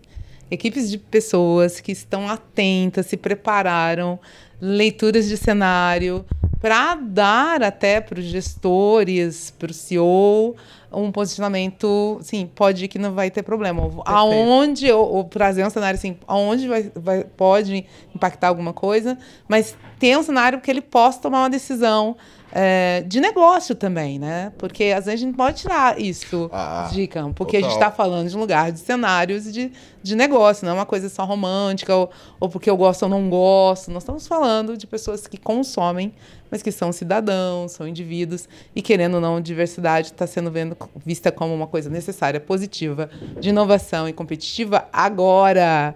Assim, ainda ontem diversidade Ah, ainda, significado né? de coisas estranhas. Né? Então é óbvio que é preciso mesmo de pessoas que estejam preparadas sobre esse assunto, né? E como é que vocês fazem lá no X para falar sobre diversidade com a equipe e ajudar então também a cadeia que está se relacionando com vocês a tomar decisões positivas como essa que você contou? A gente tem historicamente no Twitter muitos grupos ali de diversidade, tá? Que conversam entre si. É, obviamente a empresa recentemente, como vocês sabem, passou por muitos terremotos, né? Então, é, mas enfim, essa conversa ela persiste por meio das pessoas justamente e tudo que a gente puder fazer para continuar a manter esse, não é nem manter o equilíbrio porque o equilíbrio não existe ainda. Na verdade é evidenciar o que ainda precisa de de alcance, de voz, né, de transmissão e de como é que eu vou falar isso de é, de né, de estar ativo na causa, é melhor pra gente também. E a relação, é, é muito louca a relação da, da X com, ah, com, a- com os líderes da empresa, com o CEO da empresa, né? Os Nossa, é, né? tem toda uma, uma discussão direta com os caras. Eu acho isso tão maluco, tão legal, porque eu venho de uma geração que você tinha que obedecer qualquer um, respeitar qualquer um, que não fosse você mesmo, assim. Você era o único que não se respeitava, assim, né? E aí você vê hoje uma certa liberdade da galera poder é, e, e trazer essas pessoas para para terra firme, né? Vá, queria te agradecer demais pelo teu papo, pelo teu tempo, né? é, de falar com a app. Obrigado por ter topado participar aqui do Festap. É muito rico. Você já, você já deu aula aqui, você sabe como é o rolê. E, poxa, você não escapa, não, porque daqui a pouco a gente vai conversar com mais pessoas.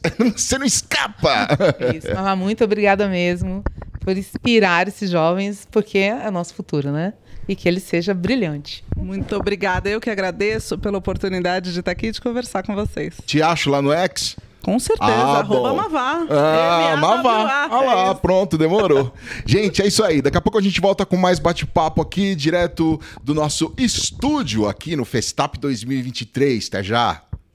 Como foi essa experiência de estar palestrando numa instituição que é a SPM e também, obviamente, com participação da Belas Artes, sabendo que o público daqui são jovens que estão se formando também em marketing e podem ser o futuro de grandes empresas?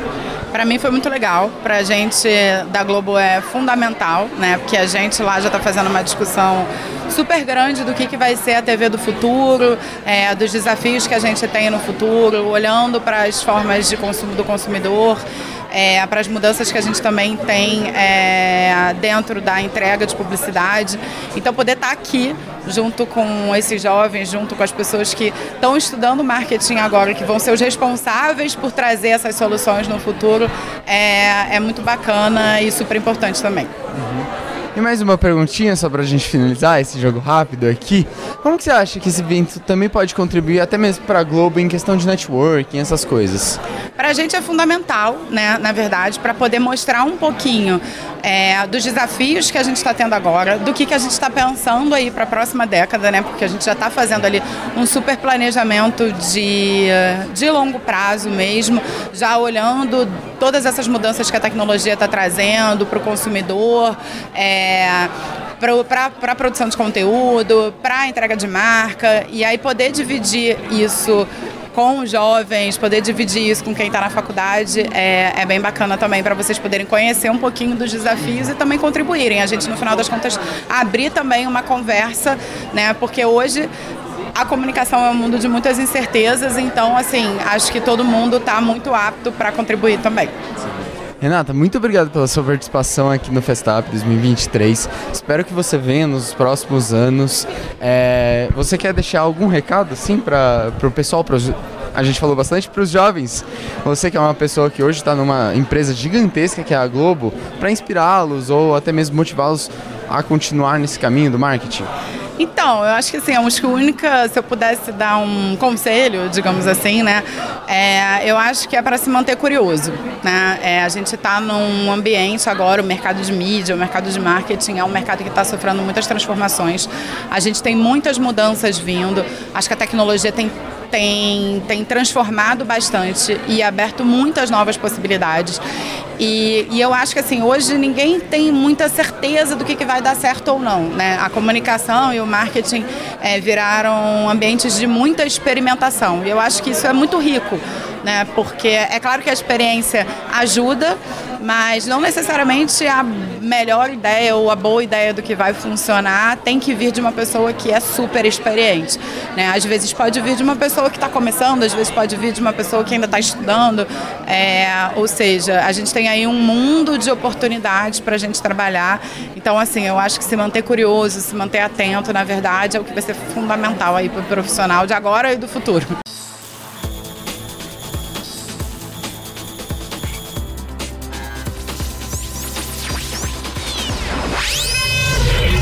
Pois é, a gente está acompanhando tudo que está rolando aqui no Festap edição 2023, direto da ESPM desse ano, rolando simultaneamente na ESPM e também na Faculdade de Belas Artes. Ambas as unidades delas, tem algumas unidades, mas é, é, a gente elegeu duas delas para estar tá uma de frente para outra, então fechamos a rua, tem food truck, galera atravessando a rua, fazendo aí essa, essa, essa colaboração aí entre uma faculdade e outra e podendo ver os conteúdos que estão rolando aqui no Festap. Muito bem, nós estamos aqui no estúdio da Compasso, é, também sob o guarda-chuva da APP, e eu tô do lado aqui de uma pessoinha muito querida, muito querida. Ela não aparece, mas vai ter que aparecer mais, que é a Henriane. Ela é minha parceirona é, de é, diretoria de diversidade APP, a diversidade e inclusão da APP, e também parceira de outras coisas. Henri, poxa, agora no vídeo eu posso te falar. Puxa vida, que bom ter você aqui. É, Lupe, meu sonho era segurar o microfone da Collab e aparecer no AppCast. Ah, é vamos de... abrir é as portas da É meu debut, hoje é meu debut. Comecei, ó. Gente, eu, eu pensei a Aline que me disse se tá legal aqui. É uma, tem uma moça aqui mostrando aqui, olhando aqui, aqui, ó. Tem uma moça aqui mostrando a língua. Mas não, ela, isso, ela tem um porquê ela fazer isso, a gente vai descobrir. Mas antes, vamos apresentar a Paula Tebet, que acabou de escrever conteúdos autênticos para redes sociais. Atrás aqui tem uma frase da Marta Gabriel, que é uma fera aí, é uma autora de best-sellers. Também Marta Gabriel tá, tá sempre ela diz assim: se tem uma pessoa que não apenas entende de autenticidade, mas que principalmente pratica de forma incrível em todos os seus conteúdos, é Paulinha Tebet! Eu ganhei na vida, porque minha meta era essa: ser vista pela Marta Gabriel. Ah, então você não, não, não só vista, como carimbar. Hashtag Gente, recomendo, olha, mano. Tô, hoje eu tomo um café, minha amiga, mas assim, eu, em 99, quando entrei na faculdade, eu já consumi o livro da Marta. Foi, na verdade, já consumi, não, vou mentir aqui. Eu comecei nos primeiros primeiros livros da Marta, de marketing. Eu falei, cara, essa mulher é inalcançável, né? Mas assim, aprendia muito. Depois encontrei ela no Twitter, mas nunca tive, nem online eu tinha contato com ela. Até que ela me achou nas redes sociais, olha como que a rede social ajuda a nossa carreira. E ela ficou encantada com o conteúdo que eu fiz e repostou no feed dela. E depois eu tive a, a oportunidade de conhecer ela pessoalmente, de estar junto, né, em palestras, em eventos. E aí hoje ela recomenda, tem um post falando do meu livro no feed dela, e, e eu sou muito fã dela. E tem ela na contraparte. um pouco esse livro, capa... pra aparecer bastante na câmera. Demais, cara. Você tá lançando o teu livro aqui hoje. Sim, é, em, São dizer, Paulo, é em São eu nunca Paulo, lancei né? em São Paulo, né? Já trouxe para alguns eventos que eu participei. Mas eu já tô produzindo a, a edição 2. Ah, que bacana. A primeira vez que ele foi visto foi em Londres, que eu cobri um evento chique, dentro do Palácio do Príncipe William. Eu vou ali tomando chá. às 5 e já volto. Eu fui chamada no meio da pandemia para cobrir um evento de empreendedorismo mundial dentro do Palácio do Príncipe William, só para brasileiros que moram na Europa. Então era a premiação tinha shake, tinha princesa, tinha não sei o quê. Ele não tava lá. e aí eu lancei porque teve uma feira brasileira lá e foi, tinha chegado os livros, eu falei, por que não levar? Não tinha um lançamento ainda.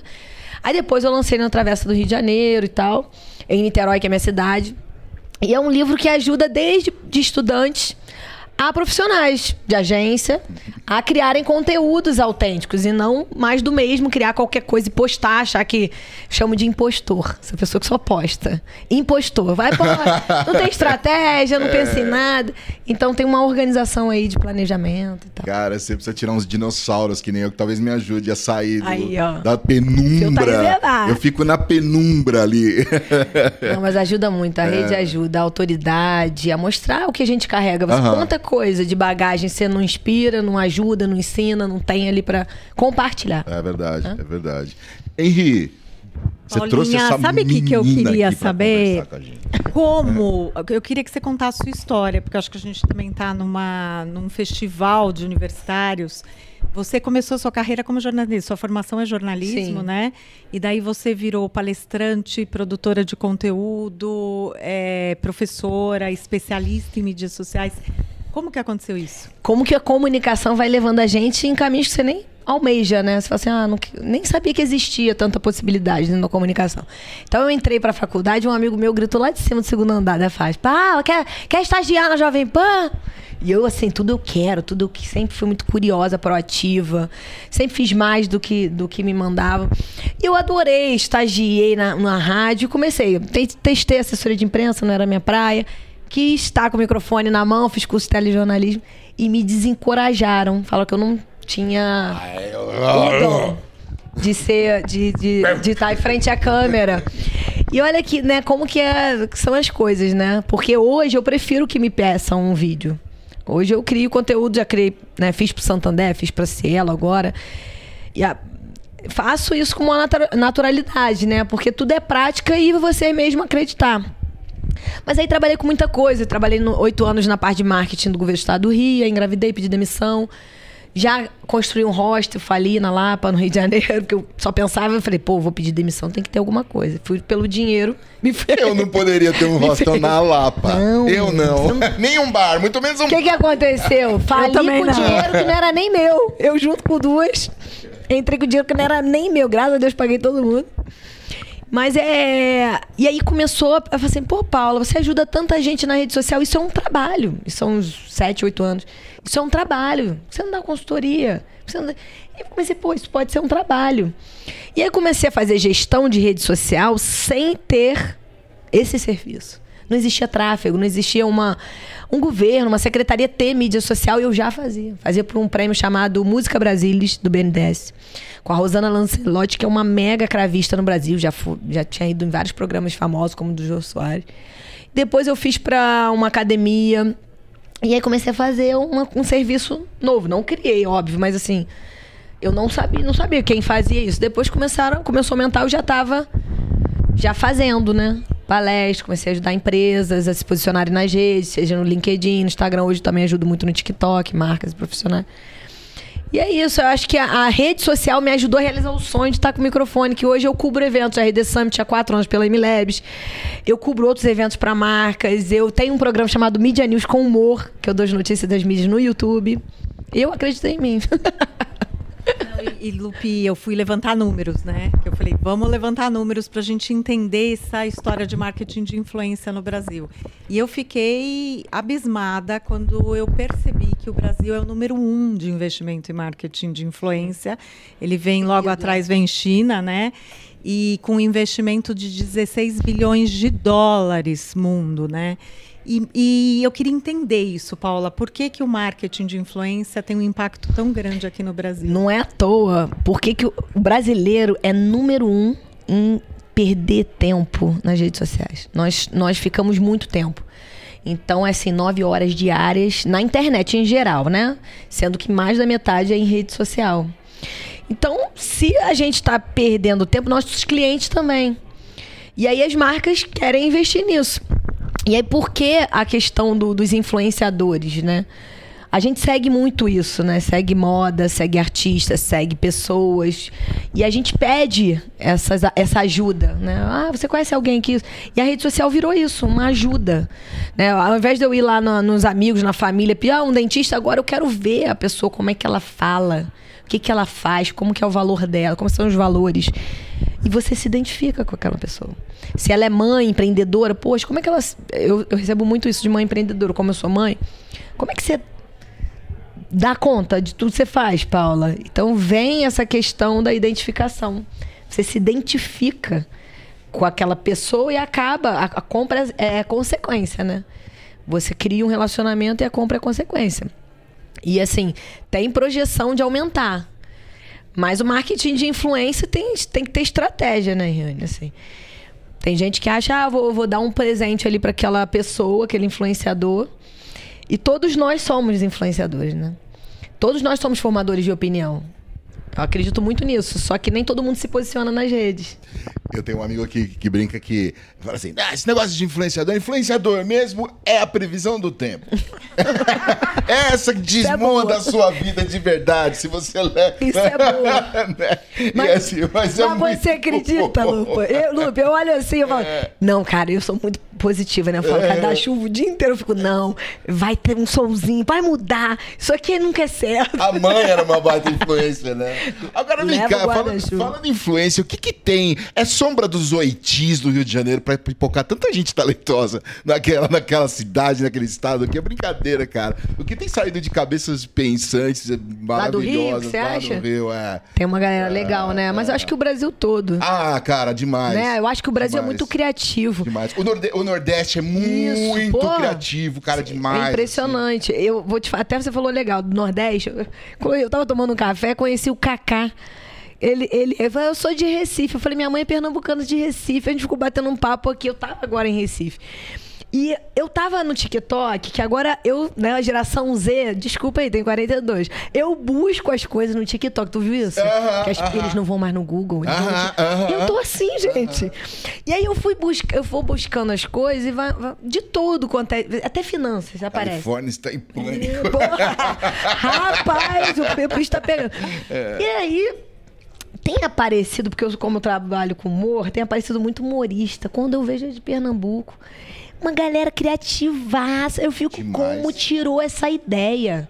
Demais. Eu fico assim, impressionada. Ah, você deu um, um exemplo. Eu, eu, eu sou fãzão do Ed Gama, por exemplo, cara. Assim, que hoje ele tá mais Gama. carioca é. do que qualquer outra coisa. Mas, é, mas porra, é, ele é demais, assim. É muita gente. Ah, é, muita não é que gente. só o Rio, não. Eu, o brasileiro acho que esse lance de se reinventar e de ser positivo. E eu acho, assim, carioca não, brasileiro em geral, né? Eu acho da gente eu, eu, acho que o Brasil não tem igual, não. Se a gente usar a criatividade pro, ah. pro bem, né? Ah. A gente toma muita porrada, né, Paula? Então isso. Faz com que a gente se reinvente. a gente se reinvente. E aí, vem cá, os próximos passos agora. Você lança. Você, você... Hoje eu sei que você já tem um voo daqui a pouco. Tem um monte de coisa. É. É, eu vou palestrar agora no. Vou ter participar no painel no Rio Innovation, lá no Rio. Opa! É, vai ser legal. Lá. Dia 3 a minha, eu acho que é 11, meio-dia. É. Dia Innovation 3. Week de 3 a isso. 6, é isso, é, né? É Agora, aí de outubro. É. Sim. Estaremos lá. É... Ai, será que eu vou lembrar de tudo, gente? Eu sou professora de MBA na parte de finanças do Shark Pro, que é um MBA para gente de banco, para investidores. Então a gente vai ter uma aula presencial aqui em São Paulo dia 25 de novembro. Eu vou cobrir o RD Summit com personagens. Ah. Vários stands da M-Labs. Ganha um presente, um emoji de almofada. Várias coisas legais vão ter lá. E eu vou estar tá rodando, entrevistando palestrante, brincando, fazendo ações com personagens. Primeira vez com personagens. Quer dizer, na última eu fiz dois personagens, mas fiquei como Paula Tebet. Se eles querem só. Eu sou atriz, gente, sou atriz. também, então... também sou atriz ali. Né? E tem o projeto do motorhome, né? É, Conta eu, o motorhome. Eu moro, eu moro desde o ano passado no motorhome. Ai, que sensacional. Eu criei, a gente pediu. Aqui em São Paulo, o rapaz fez, a gente comprou a van, a Vanderleia, que é a minha Vanderleia. casa. Eu, minha filha, meu marido, um Golden, um cachorro. E a gente está dando a volta ao projeto de um ano no Brasil. Aí eu volto em dezembro. Aí esse projeto para, porque minha filha também tem que, já está na idade da escola. Ela está estudando online, mas ela quer presencial, voltar presencial. Então a gente vai viajar, feriado, final de semana, férias, também de motorhome, mas não vai mais morar. Eu tenho acompanhado um canal, um canal turco, também é uma, família, é uma família, é um casal e uma filha. Hum. E eles, eles testam todos os tipos de barraca e alguns motorhome, mas, cara, são umas barracas. Pô, assim. depois eu quero saber. Não, tu, eu sou Tebe. Não, Tebe então, te eu vou, eu vou te. Então, eu vou te. Depois eu vou, eu vou Me compartilhar. É muito bom. Eu não- gente, eu vou tentar depois deixar no crédito aqui. Porque eu Isso. não, não- Mas e, assim. e deixa no crédito meu, que é van de, de carro com N, vambora por aí. Então, aí tem um outro casal também que tá rodando de Kombi. Ah, tem muito. Que é com cachorro. Ó, no tem um Brasil- outro cara que acampa num Fusca, mano, que é muito legal tem também. Fusca, tem Doblo Home, Uno Home, Uno Home, bicicleta. exatamente, Tem uma cara. família da França de bike com dois filhos. Olha. Eles rodam uma coisa incrível. Eu falei, como é que leva um bebezinho de bike? Estão rodando sei lá quantos anos já. Moram na bike. Hoje o bebê já, já se o casou. bebê, inclusive, já tem. Ah, o bisneto dele já tá. Não, maravilhosos. Paula, queria te agradecer pelo Eu que papo. agradeço. Poxa, demais, é, demais poder falar com você. A, a, para a, a Henry, a Henry, ela fez uma propaganda assim, cara. Eu, eu já falei, então, lá prazerzão. vem. Vou, ter, que- vou- deixa eu botar uma roupa. Não tenho, tem- é que eu tenho que usar essa camisa aqui, E a mas. gente vai se ver então no Renovation. Vai, vai, vai. Oba. A gente vai se falar lá, com certeza. Vamos, com vamos certeza. trocar aí pra gente se ver. Henri, quer. quer- Adorei, obrigada pela par- participação. E eu queria convidar todo mundo para assistir a PPcast. Eu conto para todo mundo, né? Às vezes a gente não consegue acompanhar, mas tem cada matéria bacana e a gente aos pouquinhos vai assistindo, coloca no trânsito. Eu tenho um tempinho, tô lá fazendo almoço para as crianças e assistam. Muito conteúdo bacana, vale muito a pena. A gente tá na edição de número 142. Ca- Ela cara, fez uma curadoria pra não- mim. é? Fez uma Então- Paulinha, isso aqui é pra você, então eu sei que eu falei, Cara, muito obrigada. é. Meus tops. É, não, cara, porque Ó, vou assim, compartilhar, eu compartilho minha Não, lista é, do a top gente- 10. Nós fizemos uma. uma, uma, uma das 142 a gente começou na pandemia, do jeitão ali, com aquela. de- no corre que todo mundo, bora, liga qualquer câmera aí, vamos nessa. E foi uma maneira também de ouvir todo o mercado, as agências, ouvir né, o, o- calor mesmo do que estava rolando. Então tem muito, muito ensinamento ali, a gente aprendeu demais, assim, Você saca? aprende muito com É, e cara, você fala, ah, são 10 episódios aí, a gente tá no 142, saca? Então é, é legal Eu vou demais. maratonar. Pode Ela maratonar. já me mandou assim, cara, uma lista. Tem tudo quanto é assunto lá, tudo. Tem e você pega diversidade. insight pra é, aplicar, é, é. impressionante. é. Aí, ó, vale a dica. Legal. Paula, obrigado. Henri, obrigado. E obrigado você. Daqui a pouco rola mais um conteúdo por aqui no Festap 2023. Até mais. Eu acho que o Festap é um grande acontecimento e, e- e é engraçado que hoje, esse, esse final de semana, tem outro grande acontecimento do mercado também, que é o evento do Clube de Criação de São Paulo. Então eu acho que é bacana porque o Festap traz muita gente de fora e essa junção acontecendo em dois locais eh, de São Paulo pode ser importante para quem está tentando se informar, tentando se recolocar, tentando entender o que nós todos estamos correndo atrás, na verdade, que esse tsunami de transformação por causa da tecnologia e de todas as, as inovações que estão chegando, que não param de chegar na nossa área. Nossa área que sempre foi uma coisa muito dependente da criatividade, hoje tem um grande parceiro que é a tecnologia. Então, como é que a gente junta dados com criatividade, tirando o melhor disso? Entendi. Bom, mais uma perguntinha agora é mais sobre a W Macan também. Como é que você acha que a importância dela estar nesse evento hoje? Então, eu, é, é importante sempre explicar para a galera, né? O, o, o, o- as grandes empresas de comunicação, elas pertencem basicamente a quatro grupos, que é o IPG, que é dono da, da W Macan, mas é dono de outras agências, é, e, é e- e vale a pena sempre você se informar, você dar um Google para saber quais são essas agências. O outro é o grupo Publicis, que também é dono de uma série de agências de empresas de tecnologia. O outro é o Omnicom e o outro é o WPP. Então, esses grupos, eles praticamente são donos aí da grande massa de agências no Brasil e no mundo. E, e- e o que é interessante é que, apesar de eles serem muito fortes no meio de comunicação, eles vêm sendo pressionados pelos grandes conglomerados de tecnologia. Então, quando você pega a Apple, a Amazon, é, é, Facebook, que agora é Meta, vem pressionando muito. E se soma a essa pressão também as consultorias. A Accenture, a McKinsey, muitas vezes a gente acha que essas empresas não têm uma área de criatividade, elas têm. Então, eu acho que a importância da Macan, ou, de, ou da, da Aldeia, que é outra empresa da Macan, ou da Craft, que é outra empresa, é, é, tá aqui é fundamental para trocar com esse público mais jovem que, que não é que vai fazer o mercado amanhã, já está fazendo hoje através dessas plataformas todas que eu mencionei. Então já, já, já é, não é mais uma questão de, de você passar o que você está aprendendo, é uma questão de você trocar as experiências dos dois lados. Sim, sim. Ainda mais estando numa faculdade de tanto renome, que é a SPM e a Belas Artes também, que tem, obviamente, diversos jovens que estão se formando em marketing, é o futuro dessas empresas, certo? É, eu, eu, eu, eu acredito que a gente tem que cada vez mais é, tocar no assunto diversidade. E eu sempre sonhei em entrar na ESPM ou na Belas Artes, infelizmente não consegui entrar, é, por uma série de fatores.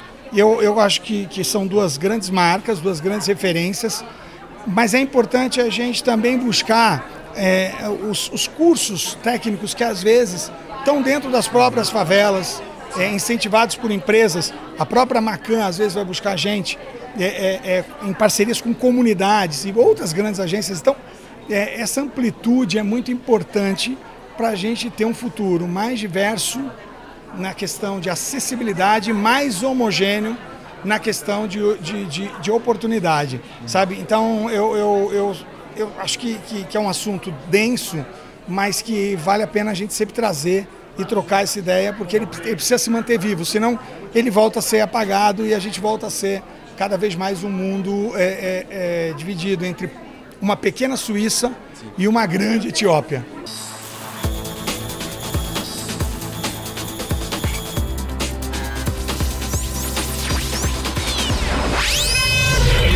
Bom, representando agora aqui Compasso App dentro do Collab Innovation, dentro do Festap. Você vê como hoje em dia cabe tudo ao mesmo tempo agora. E que bom que é isso, né? Chega de exclusividades, né, não? Marta Gutiardi, minha parceirona de AppCast.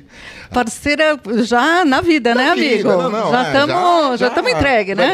Já descambou. Já descambou, já partiu, já partiu. Marta, a gente está com uma conhecida. Vamos fazer aquela pose de, não é só pra gente é. trazer a convidada para a conversa, é. né? Para quem ainda não a conhece, vamos apresentá-la de forma com garbo e elegância. É. Com, com quem estamos? Você falou conhecida, meu coração deu uma disparada rápida, é, assim, né? Tipo Porque assim, eu, eu, sempre eu espero, essa reação. É, eu espero que seja mais, eu espero que seja mais, mas a gente está com a Dilma Campos. Aê! Uhul! CEO da Outra Praia. E agora do ESG. Com. Sim, CEO da Outra Praia, CEO e partner né, da Outra Praia, empresa que eu fundei, que agora se chama Nossa Praia. Mudamos o nome para ser Desculpa, mais amiga. inclusiva, né, Martim? É, é, essa foi uma grande oportunidade, sabe, Martinha e Ale? Quando a gente fez o rebrand, depois da nossa entrada no B Partners, né, na, na Network, a gente mudou o nome para Nossa Praia ESG Tech como tagline, Perfeito. né? Então, que a gente quer de fato trazer essa questão da tecnologia e do ESG para que a gente possa aí trabalhar com a maturidade ESG das empresas, uhum. né? Legal. De uma. É, é, um, é uma trilha, um caminho é, que, em princípio, toda vez que a gente faz uma entrevista, a gente vai a um festival como esse, que Festap e tantos outros que a gente vem passando, esse tema ESG ele está sempre presente, mas ele me parece assim que existe uma facilidade em se falar essas três letras, né? ESG, tal, todo mundo. Mas na prática, o ESG é como é que ele vem caminhando, como é que você vem vindo, como é que tá, como é que a, a, a, a tua empresa tem, tem é, entrado nesses circuitos para poder ajudar quem está de fato interessado a praticar ESG, né?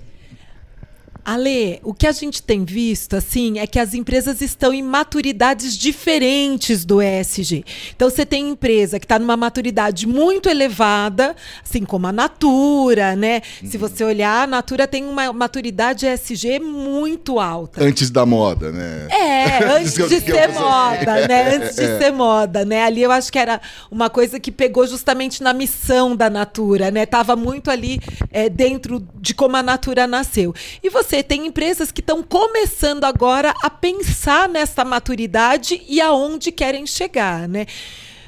O ESG, como acrônimo né, de meio ambiente, social e governança, ele, obviamente, com três pilares tão diversos e tão profundos, ele traz essa questão que parece ser uma coisa muito complicada, né? Então, quando a gente fala isso, não, mas isso aí é complicado. E eu digo sempre isso, né? A gente precisa dar o primeiro passo, isso.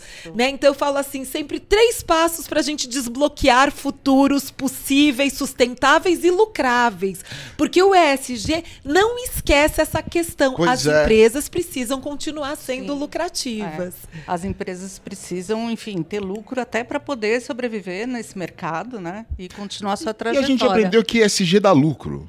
E a gente aprendeu que ESG dá lucro porque vem do mercado financeiro, exatamente, né? Então tá tudo certo, né, Dilma? E aí é, eu, eu vejo, Dilma, que as empresas, principalmente as pequenas, a gente tem muito contato com agências também, né?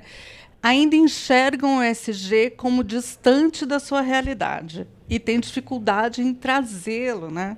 Pra trazer para as agências, trazer para a realidade dos seus próprios negócios. Não vou falar só de agências aqui, vou falar de PMEs no geral. E você falou de pequenos passos. Então, acho que isso é importante. Assim, como começa? Para onde eu olho? Né? É, como eu trago para minha missão, como eu trago para a missão da empresa isso, dá uma Olha, eu acho que sempre o primeiro passo, Marta, é a gente conseguir mensurar aonde estamos. Né? Porque se a gente vai traçar qualquer estratégia, primeiro passo é falar assim: o que, que a gente faz hoje? A gente faz alguma coisa? Uhum. Porque às vezes as pessoas até fazem alguma coisa, mas elas não sabem que aquilo é ESG. Uhum. Então, assim, o que, que eu faço aqui? Né? O que, que eu faço é, nesse pilar de, de social? O que, que eu faço no pilar de governança? Né? Eu entendo e tenho visto assim que as pequenas empresas elas começam que nem governança está instituído dentro do dia a dia delas, né, da cultura. E, quando você traz governança, você traz um processo uhum. para aquilo que é criado dentro da empresa, para aquilo que é produzido. E o processo sempre ajuda. O processo sempre nos dá uma direção. O processo, eu sempre digo que é uma bússola.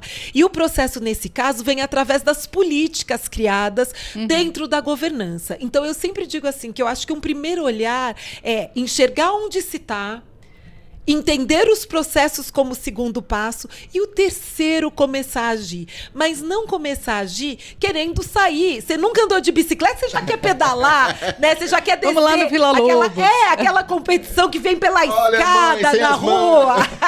sem os dentes agora. É. Então eu digo, calma, é como aprender a andar de bicicleta. Então, primeiro, conhece a bicicleta, entende, entende a sua capacidade, entende se essa bicicleta, né, está nas cores que você gostaria. Porque eu acho que a gente pode começar por ações que já tenham alguma afinidade, uhum. algum senso de pertencimento com aquilo que é feito. E senso de pertencimento é tudo que a gente quer no futuro. Uhum. A gente quer que os colaboradores tenham esse senso de pertencimento, os fornecedores estejam também nesse senso de pertencimento. Então, quando a gente começa devagar, eu acho que a gente chega mais longe. Porque é um pouco aquele ditado, né? Se você quer ir rápido, uhum. vá, sozinho, vá, sozinho, né? Porque a velocidade. Mas se você quer ir longe. Uhum. Vá acompanhado. Vá acompanhado. É, e bem acompanhado. Dilma, eu acho que todo esse ensinamento que você trouxe pra gente vale também. A gente tá falando bastante com estudantes, gente que tá começando a, a, a trilha aí da, de, de uma universidade, gente que uhum. já está terminando esse rolê e está indo para o mercado. É, como é que eu, como estudante, é, saio da, da, do meu, da minha faculdade indo para o mundo? É, que, que eu posso levar junto comigo dessas questões de ESG? Eu sei que eu vou chegar numa empresa, vou ter barreiras, eu tenho todo um caminho para trilhar dentro da, de uma empresa, obviamente na minha carreira, mas como é que eu já posso levar isso? O que, que eu tenho que ter em mim, já até mesmo como identificação de um caminho que aquela empresa está indo, o caminho que eu quero?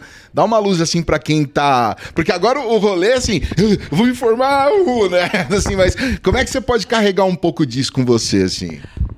Ale, eu vou falar uma coisa que eu tenho acreditado muito nesse futuro, né?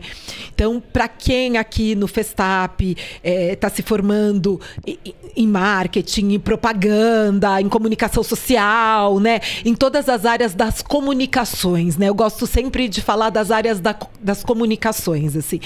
É, eu tenho uma coisa para falar que eu acho que é um grande quebra-cabeça o marketing ele vem mudando e as agências vêm encontrando aí os seus caminhos, né? Já há algum tempo. Mais recentemente, mais forte essa inquietação é, por uma mudança pedida do dia a dia, né? Então o cliente pede e, e a gente está fazendo. Mas quando a gente olha para uma empresa que está interseccionalizando o departamento de marketing dela, eu acho que tem uma pergunta a mais que a gente precisa fazer. É: departamentos de marketing irão existir? Eita, que provocação. Yes! A juventude gosta disso aí. Eu, é, seu meu. Eita, que provocação. Por que, que eu digo isso? Porque a gente começa a olhar um pouco dados, né? Eu, eu adoro dados. 26% na última pesquisa da PwC dos consumidores finais querem produtos que sejam ESG. Como que a gente comunica isso? Porque para fazer aquele produto, passou pelo jurídico, passou por, pelo time de people, passou pelo time de tecnologia e inovação, passou pelo time de ESG. Vários access points aí no, no caminho para chegar é, ali. É aonde o consumidor quer pegar ou a sua bebida ou o seu produto e dizer assim: gente, eu vou comprar este e não vou comprar este porque esse é mais ou menos ESG que o outro. Então, eu tenho dito muito para as pessoas que estão estudando comunicações, entendam e estudem ESG. Porque talvez vocês tenham que comunicar qual que é o programa do jurídico de ESG. Quando eu tiver com 80 anos e você com 60, e aí eu de novo já vou ter feito um milhão de entrevistas com você, eu vou falar assim: quando eu crescer, eu quero ser igual a você. Não, mas é porque eu acho que a gente precisa provocar. Eu acho que para as pessoas que estão saindo da comunicação, tem um mundo à frente. E comunicar esse mundo de forma ESG é ter outro olhar. Eu acho que nunca a gente vai ver tantas marcas colaborando entre si para criar novos produtos, novas coisas para o futuro. Cara... Antes eu dizia que eu achava que muito do papel né, das agências de comunicação, das empresas de comunicação, seria inventar vários produtos.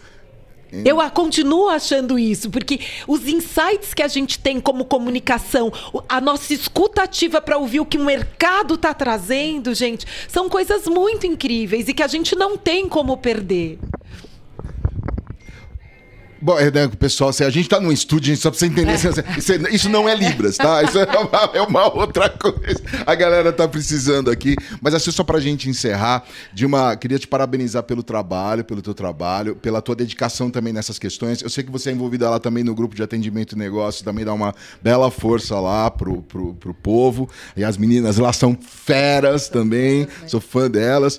E, e que bacana esse ensinamento, né? É, de, de, de a gente olhar não, eu, eu também tenho cada vez mais essa coisa da concorrência tem me incomodado um pouco, tem me gerado, eu não sei explicar exatamente o que, mas me incomoda. Eu gosto cada vez mais dessa de, das, das coisas serem construídas a várias mãos. É, é, é, mais legal. O mundo é construído assim, as redes sociais são construídas assim, né? É, a vida está sendo construída assim.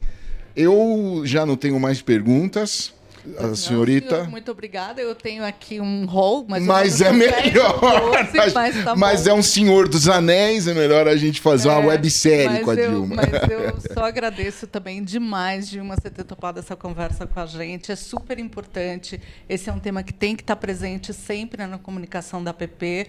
Então, sinta-se já convidada de antemão para muitos projetos, né? Junto... Uma sobe e puxa a outra, não vamos esquecer do livro, hein? E uma sobe e puxa Não pode esquecer outra. do livro.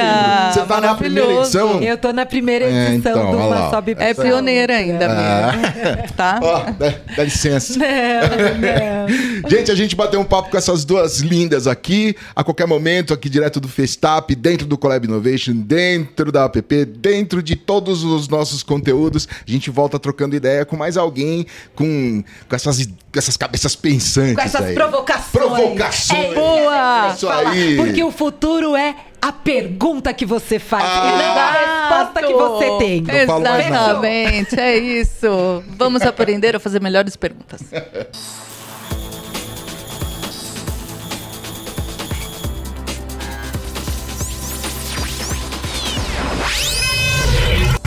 Estamos aqui no Festap, edição de 2023, diretamente da ESPM, e esse ano especial, porque está rolando simultaneamente também com a Faculdade de Belas Artes. É, tem uma pessoa aqui do meu lado que se orgulha e muito em dar aula nesta universidade chamada Belas Artes. E, e é legal que esse ano, como são ambas têm algumas unidades, só que no caso aqui da Vila Mariana, aqui em São Paulo, Zona Sul, elas ficam exatamente umas de frente para outra. Então, esse ano fechamos a rua, colocamos lá food truck, colocamos a nossa Kombi da Compasso, colocamos tudo lá e tá todo mundo em casa. Hoje é Festap. E que bom receber você aqui, receber dentro do appcast da app e também dentro dos conteúdos da Compasso Collab. Dito isso, já provou que, por exemplo, eu não sou uma inteligência artificial, senão não gaguejaria, e também não sou um avatar, senão estaria mais bonitinho, mais magrinho. Dilma, o Dilma, olha, a Dilma falou com a gente hoje. Ai, ai, me desculpa. Gente Isso é do vida céu, real, não tá? É, então, E tá não vendo? edita se fosse, se fosse o, o assim. chat GPT não erra, você pede pra ele errar, ele, ele, ele tem que pensar. É. Ai, meu Deus, Lina. Eu te ajudo. Lina Moreira, estamos aqui hoje com uma pessoinha que tem uma grande história, muito aprendizado pra gente e que agora há pouco estava em um dos auditórios palestrando. E a gente estava aqui conversando, quase que essa gravação não acontece, porque a gente não ia Não, parar. imagina, já, ele chegou e eu já falei, olha, Conte-nos uma lista é. lá de, de palestrantes. Eu falei, não, Pedro Alvim é meu. Pedro Alvim é meu. Pedro Alvim. Como ele se titula, o babá da, da Lu, da Magalu. Seja bem-vindo, Pedro. Muito obrigado, Lina. Obrigado, Alexandre. Gente, é um prazer estar aqui é, fazendo parte do, do Festap, né? E próximo de duas instituições que eu admiro muito, a SPM e a Belas Artes. Então, para mim é uma honra estar aqui com vocês. Dá um friozinho na barriga, assim, de tipo, tô, voltei pra escola. Né, assim, Cara, assim, dá assim. uma nostalgia. Nostalgia, Dá né? uma nostalgia daquela confusão, É. né? E, e- e me- claro, né? Me faz lembrar, né? De como era gostoso estar nesse momento da vida que a gente ainda tá decidindo e aprendendo tantas coisas. A gente Primeiro não para de aprender, aula, né? é. Mas era muito bom o contato com os mestres, né? Com o time docente. Eu vou aproveitar já que você deu esse gancho aí, dessa questão que a gente não sabe muito bem o que vai fazer, é, para a gente entrar naquilo que eu falei assim, vamos chamar o Pedro porque é essencial da gente falar nesse lugar de inovação. É, Pedro, quem vai para inovação é uma pessoa que tem uma visão de melhorias, né, que pode ser feita com tecnologias que estão disponíveis, mas muitas vezes ela tem uma visão e falta companhia, que eu vejo muito no caso no- do que o trabalho que você fez com relação de visualizar esse lugar de avatares sendo mais um formato eh, de conteúdo para dentro das redes sociais. E aí eu gostaria que você pudesse compartilhar conosco, principalmente com os jovens, né, Ale? eh, como você conseguiu sustentar essa visão? Como é que você se organizou para não se sentir tão só e conseguir chegar até aqui com um projeto extremamente premiado? Não, perfeito, Lina. É, eu acho que antes de, de responder essa questão, que eu acho é, fundamental, é legal falar que hoje eu tenho um papel dentro do Magalu que eu lidero os times de redes sociais, de influência, de cultural insights e a Lu do Magalu esses times são integrados, né, trabalham juntos, mas exige que tenha essa visão de futuro e que a gente, às vezes, é, nessa, nesse exercício de pensar no futuro, a gente é, não seja totalmente compreendido, né, ou, ou que a gente não consiga todas as validações. Eu não estou falando nem internos da empresa, mas da própria comunidade em torno da personagem, da marca, né? É, e, e, é legal falar também que nenhuma dessas quatro disciplinas que eu mencionei aqui eu aprendi na faculdade. É, na época que eu fiz faculdade, não existia, e essas disciplinas não estavam estruturadas é, nem profissionalizadas no, no, país. Né? Eu me formei há, há mais de 10 anos, então é, a minha cadeira dentro do Magalu não existia. Né? Ela foi, eu, eu, lutei, eu intraempreendi para criar ela. E esse é o ponto que eu quero chegar aqui. Às vezes, o que vocês estão estudando hoje dentro da, da academia é, traz fundamentos e traz embasamento teórico e, e de conhecimento que vai até para o empírico, mas ele precisa formar os profissionais do futuro também que consigam ter visão do que, que vai ser o próximo passo da comunicação, do, do comportamento das pessoas, né? E, e, e eu senti muito apoio da empresa em relação a acreditar no, na, na, visão que a gente tinha. Até então, não existia um case de marca que tivesse criado dentro da marca um, um avatar influenciador. O conceito de influência ele foi mudando, né? Começou era, eram os blogueiros, os gestores de comunidade do Orkut, depois foi indo para um outro universo conforme as plataformas foram surgindo, evoluindo, né? Então, eu entendo que a capacidade de adaptação e a capacidade de, de visão do futuro, elas têm que andar juntos, né? Tem uma frase do, do Nietzsche que é que eu estava procurando antes da nossa fala, que ele falava: e aqueles que dançavam eram é, julgados ou vistos como loucos por aqueles que não escutavam a música, né? E isso é muito quando você está ali no processo de, de inovação, querendo falar, cara, a Lu vai vender publi, a Lu vai ser contratada por outras marcas, e às vezes você não tem as pessoas entendendo como isso vai acontecer, o porquê vai acontecer e não acreditando. Então, é importante a gente acreditar nos sonhos, nas ideias, é, ter né, apoio. E é uma, é uma jornada solitária, mas muito empolgante quando dá certo.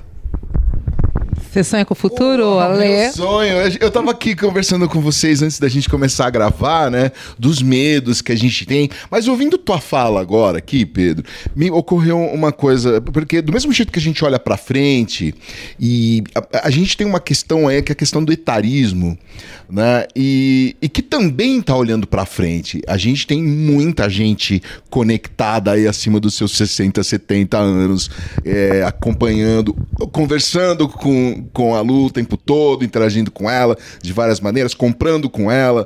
É, como que é essa galera que está chegando agora e, e, que já lida, que já é o, o digital native, né, para falar em inglês aí, mas que já é o nativo digital, como é que essa, essa galera pode ajudar a, a trazer, a perder esse medo. Você até trouxe um dado que, que, que eu achava legal você colocar de, sobre essa questão do medo, né? Uh, sobre da, da de inteligência artificial, da tecnologia, e como que e pode rolar essa ajuda, assim, sabe? Essa, essa, esse collab, assim, com essa galera em relação a essa questão do etarismo. Não, bem legal essa, essa reflexão.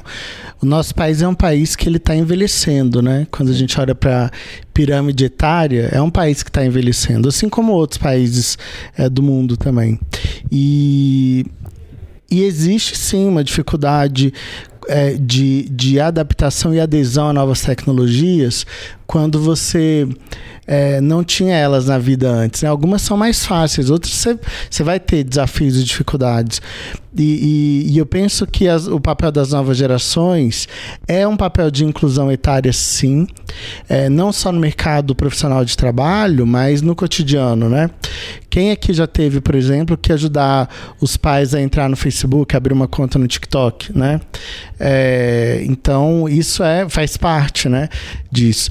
E o que eu tenho achado interessante é que essa geração é, nativa da, e, e, endêmica das, das plataformas e que está chegando agora no mercado de consumo, no mercado de trabalho, eles têm uma, uma, um mindset bem diferente das gerações anteriores em vários sentidos.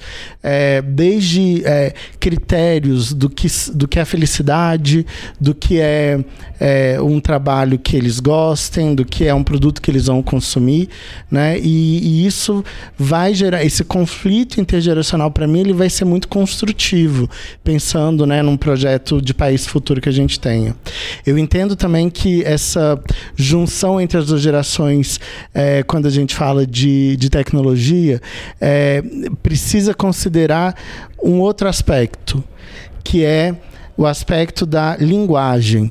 É, hoje não é, não é fácil você compreender linguagens de comunicação que são usadas pela Gen Z, Gen Alpha ali nas plataformas, é, como você entende os millennials, né, as gerações anteriores. Então, é, eu acho que esse papel de traduzir in, de forma intergeracional as linguagens é um, é, um, é um desafio, mas vai ser um papel das novas gerações, sem dúvida. Eu ouvi uma reclamação recentemente que eu achei que fazia todo sentido, que é assim, poxa, essa, essa você vai, obviamente que é, é, é, é, algum cinquentão implicante, tipo o tio aqui, né? Mas no, no, no, caso era uma pessoa um pouco, vai, um pouco mais velha. Mas assim, pô, essa galera, em vez de me, me, me, explicar como faz, eles vêm, faz e vão embora. Então, assim, eu queria aprender.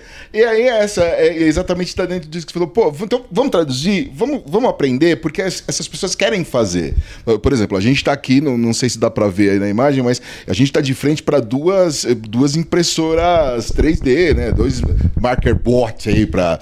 Né? Isso, por exemplo, é uma experiência que seria que é sensacional para muita gente lidar. Você fala assim, ah, eu vou parar de trabalhar, vou lidar com marcenaria, que é o meu caso. Quero uma hora começar a lidar só com marcenaria. Então não né? pular, porque na Bela tá, tá, Ah, é? Opa! É não, mas cara, aqui, mas, olha quanta tecnologia você pode levar para esse empreendimento pessoal teu, Sim. não é? Uhum. É, talvez assim. É eu, eu entendi a, a, provocação do. Né, é uma geração talvez que não tenha paciência, né? É. E eu sinto também que é uma geração que ela por ela já ter nascido com a existência do Google e agora quem vai nascer com o chat GPT, imagina o caos social que a gente vai ter. GPT é mais que TikTok. Exato. Eles, eles acham que eles não precisam mais né, do, do, do dos, da, das outras gerações para é, transmitir conhecimento para aprender, né? Porque eles têm tudo ali na, na palma da mão. Mas existe o conhecimento empírico também, que é uhum. é muito importante e valioso na sociedade. Então, é uma geração que as duas eu sempre acho que as gerações têm que aprender entre elas, né? É, é esse é, é o ponto. É esse ponto. é o ponto, porque eles têm muito para ensinar pra gente, sabe? Sim, sim. É. Mas assim, eu vejo, eu ouço cada vez mais uh, o pessoal seus 20, 25, querendo estar uh, ao lado de pessoas que estão das outras gerações até para ouvir assim, isso que você está vivendo agora, fica tranquilo, vai passar. Isso que o cliente está falando para você é normal de cliente. Uhum, uhum. É essa, essa, essa eles falam, né? é a vivência, assim, ah, não é nem a parte técnica, é essa parte mais relacional que eles pedem essa presença. Por outro lado, é, o pessoal estava brincando aqui antes de você chegar com a outra palestrante, com essas divisões de gerações. Falei, gente, calma, que não é só número. Tem um estado de espírito também. Tem gente que não se encaixa. Ele falou, baby boomer, não, você não, seu perfil, seu interesse de querer fazer as coisas, não, você não encaixa ali. Você está muito mais para um Z, o alfa, do que está lá que a gente vai encontrar e mostra, a história mostra também, a gente tem números mostrando que muita gente inovou e empreendeu depois dos 50, depois dos 60. Eu mesma, você acredita, Pedro? Eu fiz, eu fiz o meu avatar. Olha sim, depois de meio século eu fiz um avatar e sim, não me ajudaram. Quero dizer que eu pedi ajuda, yes. sabe? Olhou assim de longe, continua fuçando aí que você dá conta. Mas é isso, a é autonomia, é isso. A autonomia tecnológica, Exato. ela é um passo que para ser dado traz medo para a nossa geração, né? Exato. E a gente também não tem paciência, viu? Assim, vou botar você para começar lá, fazer os passinhos que tem, que é o lugar de aprender. É, os passinhos que tem, você vai ter que ler uma coisa, vai ter que pesquisar outra. Você fala, meu Deus, eu tô aqui há duas horas só para definir a voz do avatar. Eu já tô irritada Lina, não, e, e, é necessário. E, e, a Lina falou isso que ela não foi ajudada. Para quem não sabe, ela é mãe do Kairi Moreira, que é um, um dos grandes nomes hoje é, da indústria dos avatares no nosso país. E é um, uma pessoa incrível. E ela fez sem a ajuda dele o avatar dela. Então, isso é, é, é sensacional porque é um exemplo mesmo, né? Sim, mas mas tem, tem uma, uma, uma relação aí legal, familiar, que eu gosto de, de explorar, que é tenham mentores com menos de 12 anos e tenham mentores com mais de 60 na sua vida, porque você precisa entender o que está acontecendo com o mundo e você não pode esquecer o que aconteceu. Essa vivência é muito valiosa, né? E eu gosto de fazer provocações quando eu, eu vejo também pessoas falar, ah, não tem paciência para configurar o Netflix na TV lá da minha mãe, né? Minha avó me pede muita ajuda, às vezes ela me liga e fala como é que eu faço tal coisa, eu oriento e tal. Mas lembra, né, quando sua mãe te pediu alguma ajuda com tecnologia, que ela te ensinou a usar um talher quando você era um uhum. neném, não sabia fazer absolutamente nada. Que né? não deixa de ser tecnologia. É tecnologia, Pedro. Mas, mas é, uma, é uma coisa que a gente tem que ter consciência, né, de ter empatia pelas outras gerações, né, e, e, e pensar que para a gente estar aqui hoje, muitos tiveram que, que lutar e passar por muita coisa, né, para a gente estar tá hoje aqui, poder, vocês podendo estar tá assistindo dentro do aplicativo que vocês estão vendo, alguém teve que lutar para ajudar você a estar tá aí. Então, é, é, importante a gente ter esse senso de empatia, né, do, do ser humano mesmo. Sim, não foi falta de empatia, não. Tem um lugar que é esse lugar de aprender que todo mundo, todo mundo fica irritado, porque exige do cérebro muita energia. Sim. Aprender exige. Tudo que você for aprender cansa, porque você está usando ali uma área do cérebro. Novas conexões. Novas conexões.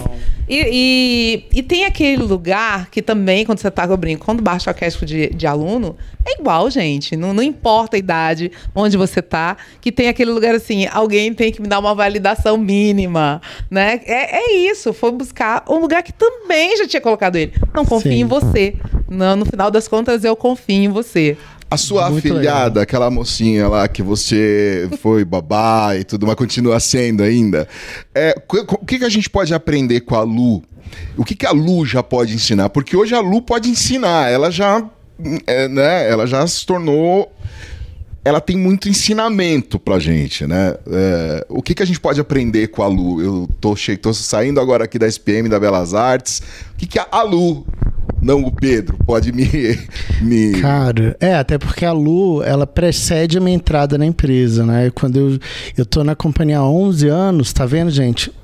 Dá pra fazer carreira. Ah, lá. É, essa é outra parte que também, é. que o pessoal fala que não, mas e dá pra intraempreender dentro Isso. da empresa, né? E crescer. Mas eu acho que um grande aprendizado que a Lu pode trazer é uma palavra, consistência, porque por mais que ela tenha 20 anos e tenha né, tido mãos de muitas pessoas que construíram o case, o projeto, mas ela sempre manteve a consistência, ela sempre teve é, o objetivo muito claro, sempre se manteve dentro do, dos. Do, do, não vou falar em inglês aqui, deixa eu pensar na palavra.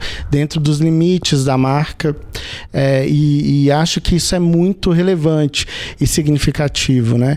E acho que a Lu também é um, é um exemplo de que, pensa, era uma empresa do interior de São Paulo, de uhum. Franca. É uma empresa pequena de varejo, que nem que as margens de lucro de empresas varejistas são apertadas e que criou criou um projeto, né, a influenciadora virtual mais seguida do mundo, à frente da Barbie, da Minnie e de tantas outras. Então, é, veja, a gente não pode ter medo de sonhar. E acho que então a consistência e o acredite nos sonhos é, é o que a Lu pode deixar de aprendizado, sendo. Ale, vamos aproveitar, já que ele é uma pessoa que tem visão de futuro? Quase nada. Quase nada? Nada.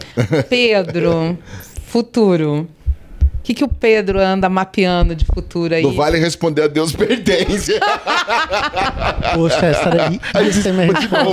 Até para, de repente, os jovens que estarão assistindo, né? Falou assim: é isso, eu não me sinto. Não tô sozinho, assim. Onde você está se conectando com o futuro? Boa. Eu tenho é, refletido muito em dois, em dois caminhos, né? O primeiro é a gente exercitar a capacidade de fazer perguntas, que eu acho que é uma geração que perdeu muito isso. A minha geração perdeu muito isso, né? É, porque a gente já ia direto ali nos lugares e falava é, borboleta azul, eu já tinha borboleta azul, né? E, e, e a, a gente dedica pouco tempo para refletir, né? Para filosofar. E o que a gente está vendo agora é que para você ter bons resultados por exemplo, com AI generativa, você tem que saber fazer bons prompts, né? Então, é a, primeira reflexão que eu vejo é que é, eu não tenho medo de ser substituído por uma AI, eu tenho medo de não saber perguntar corretamente para uma AI o que eu gostaria que ela fizesse, né? E acho que é um, é, um, é um desenho de futuro que eu percebo como futuro de carreira e de como né, navegar na sociedade. E a segunda linha que eu, que eu penso, que não é apocalíptica também no, nesse contexto, é que é, cada vez mais a gente vai ter é, espaços de, de organização de comunidade, resgatando muito de como a humanidade surgiu, né? E a gente vai consumir conteúdos em comunidade, com a nossa comunidade, tomar decisões dentro da comunidade, a gente vai se organizar novamente em comunidades, porque vai ser tão a economia da atenção, né, que é o termo cunhado pelo Herbert Simon nos anos 70, já falava isso. Riqueza de informação gera pobreza de atenção. Eu acho que hoje, se você não conseguir é, ter uma comunidade que faça a curadoria das informações que também você vai é, receber, que são as bolhas, é, vai ficar difícil chegar conteúdo em você, chegar informação. E eu acho que isso é uma tendência cada vez maior. A quais comunidades você pertence? A quais grupos, né, com quais grupos você se relaciona? Relaciona. Isso vai cada vez se fortalecer mais e, e mudar muito da, da estratégia, da comunicação, de comportamento, enfim. Acho que são duas coisas que eu coloco aqui. Vejam que eu não falei necessariamente de tecnologia, porque de fato o que eu penso do futuro está mais conectado ao, ao comportamento. A tecnologia né? vai estar tá lá e pronto. Exato. Alguma coisa vai aparecer. É, eu aprendi uma coisa tão legal com a, com a Magalu esse ano, esse ano aqui. E, e, e, aí é um, é, é uma, uma, um aprendizado mesmo que eu trouxe para a vida, assim, que a gente estava no, no Web Summit Rio. Foi a primeira vez desse festival aqui no Brasil, né? Ele já existe há muitos anos em Lisboa, ele nasceu na Irlanda, em Lisboa faz grande sucesso, e ele veio pela primeira vez aqui no Brasil. E a Magalu estava com um stand grande lá, do lado das startups. E eu, a gente fez uma entrevista lá, inclusive a diretora de marketing, ah, me perdoa, eu esqueci o nome. E, e, e eu então, mas o que vocês estão fazendo aqui, né? Primeiro que estava mostrando os, to, toda a capacidade de serviço que a Magalu oferece hoje, de todo, todos os serviços. Mas a, a resposta mais bacana é assim: a gente está aqui aprendendo, tentando entender que ambiente é esse. Exato. Cara, então você vê uma empresa hoje que ela já foi do tamanho que foi, virou o tamanho que é, a referência que é, discutida, né?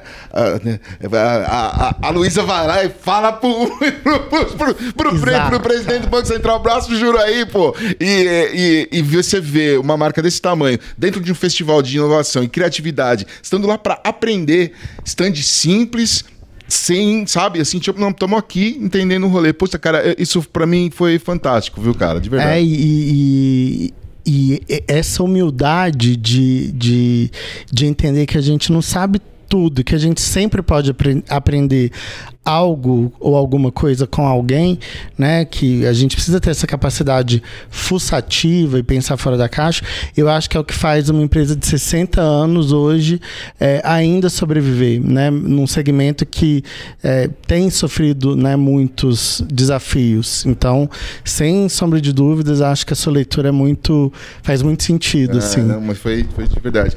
Lina, precisamos liberar ele. Ele já Sem gastou dúvida. saliva, voz, é, palestra, ele brinca, brincou que a gente é um palestrinha. Eu já alcancei o que eu queria, que era assim, bom, vamos ver onde ele está lendo do futuro. É, que legal. Eu concordo com você, é por aí também. É, eu tenho mais um, um, ponto que eu acho que, que é importante, que é a, a gente também está pensando em aprender a ter... Eles falam, o pessoal da, da Unesco chama como literatura de futuro, né? De você ser alfabetizado com o futuro. Que, que são as pessoas, né? Sim. São exatamente as pessoas. Porque a tecnologia sempre a gente vai estar tá tendo sempre o princípio. Ela está ali para melhorar a tua vida, para diminuir a distância e acelerar a questão da comunicação. Mas as pessoas é o que vai fazer a grande diferença. Então, Pedro. Concorda, assina embaixo, gente. gente, muito obrigada. Tá bom, tem que acabar assim. Não, o eu... traço lá em cima, assim. Agora a gente entrega pro Jornal Nacional. Quero ver eles reclamar. Gente, ó, que honra poder estar aqui com vocês ah, é, dois. A gente que agradece, de verdade obrigado, mesmo. Obrigado pela oportunidade de poder trocar e compartilhar aqui com vocês. Ah, que legal, bacana. Gente, pois é, essa foi a nossa conversa aqui com o babá da Lu, né? Deixa ela, deixa ela trabalhar. Agora ela tá na idade. Meu sucro costumava fazer assim: você tá na idade. Tá na idade. Tá na idade. Deixa ela trabalhar que ela tá na idade, né? Legal. Obrigado por acompanhar a gente aqui em mais esse bate-papo. Estamos aqui no Festap, edição 2023. Quem será que vem conversar com a gente daqui a pouco aqui no estúdio?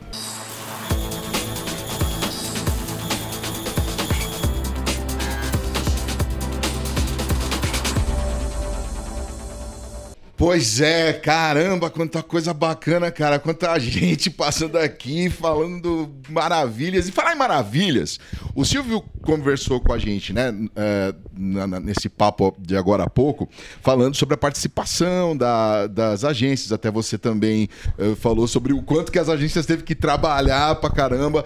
E mais a gente tá gravando aqui, o Festap ainda não terminou, tá no finalzinho. A Carol já precisa sair correndo daqui.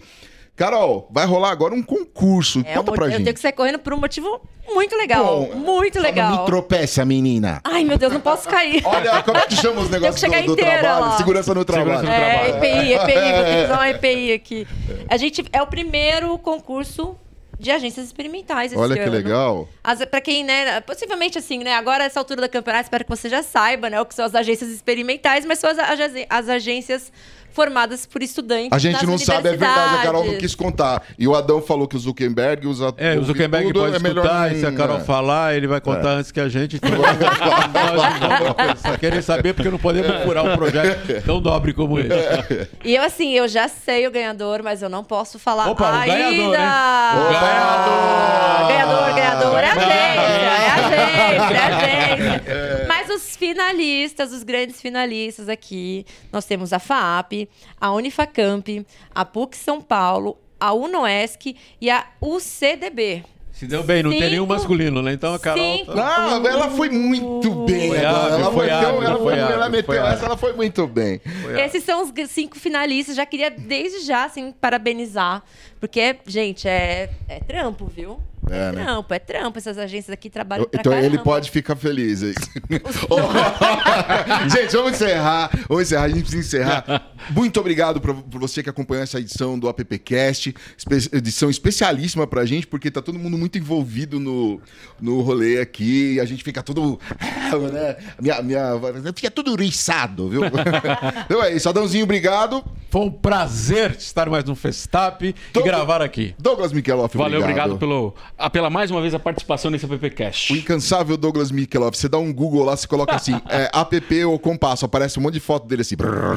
Carolzinha, muito obrigado. Eu, eu que agradeço, agradeço todo mundo, todos que estão aqui, todo mundo do evento, todos que vieram, foi fantástico, né? Show. Que grande dia, né? Show, show. E é isso, obrigado. Ah, o AppCast tem o apoio aí da Compasso Collab, que edita, monta e distribui este conteúdo feito com muito amor e carinho. É, um, um beijo especial para nossa querida Aline Nascimento, Uhul. que é a menina, olha, trampando é o dia inteiro, velho. Dia inteiro aqui. Trabalha só... mais que o Douglas. Então é isso. isso é verdade, ah, muito viu? mais. É, muito mais. Véio. Tchau, tchau, gente. Mas muito mais que o Douglas. Aprendizado. Análise. Inovação. Pessoas. Compartilhando. Histórias. Experiência. Caso. Ideias. Novidades. Podcast. Appcast. Appcast. O podcast da App. Appcast.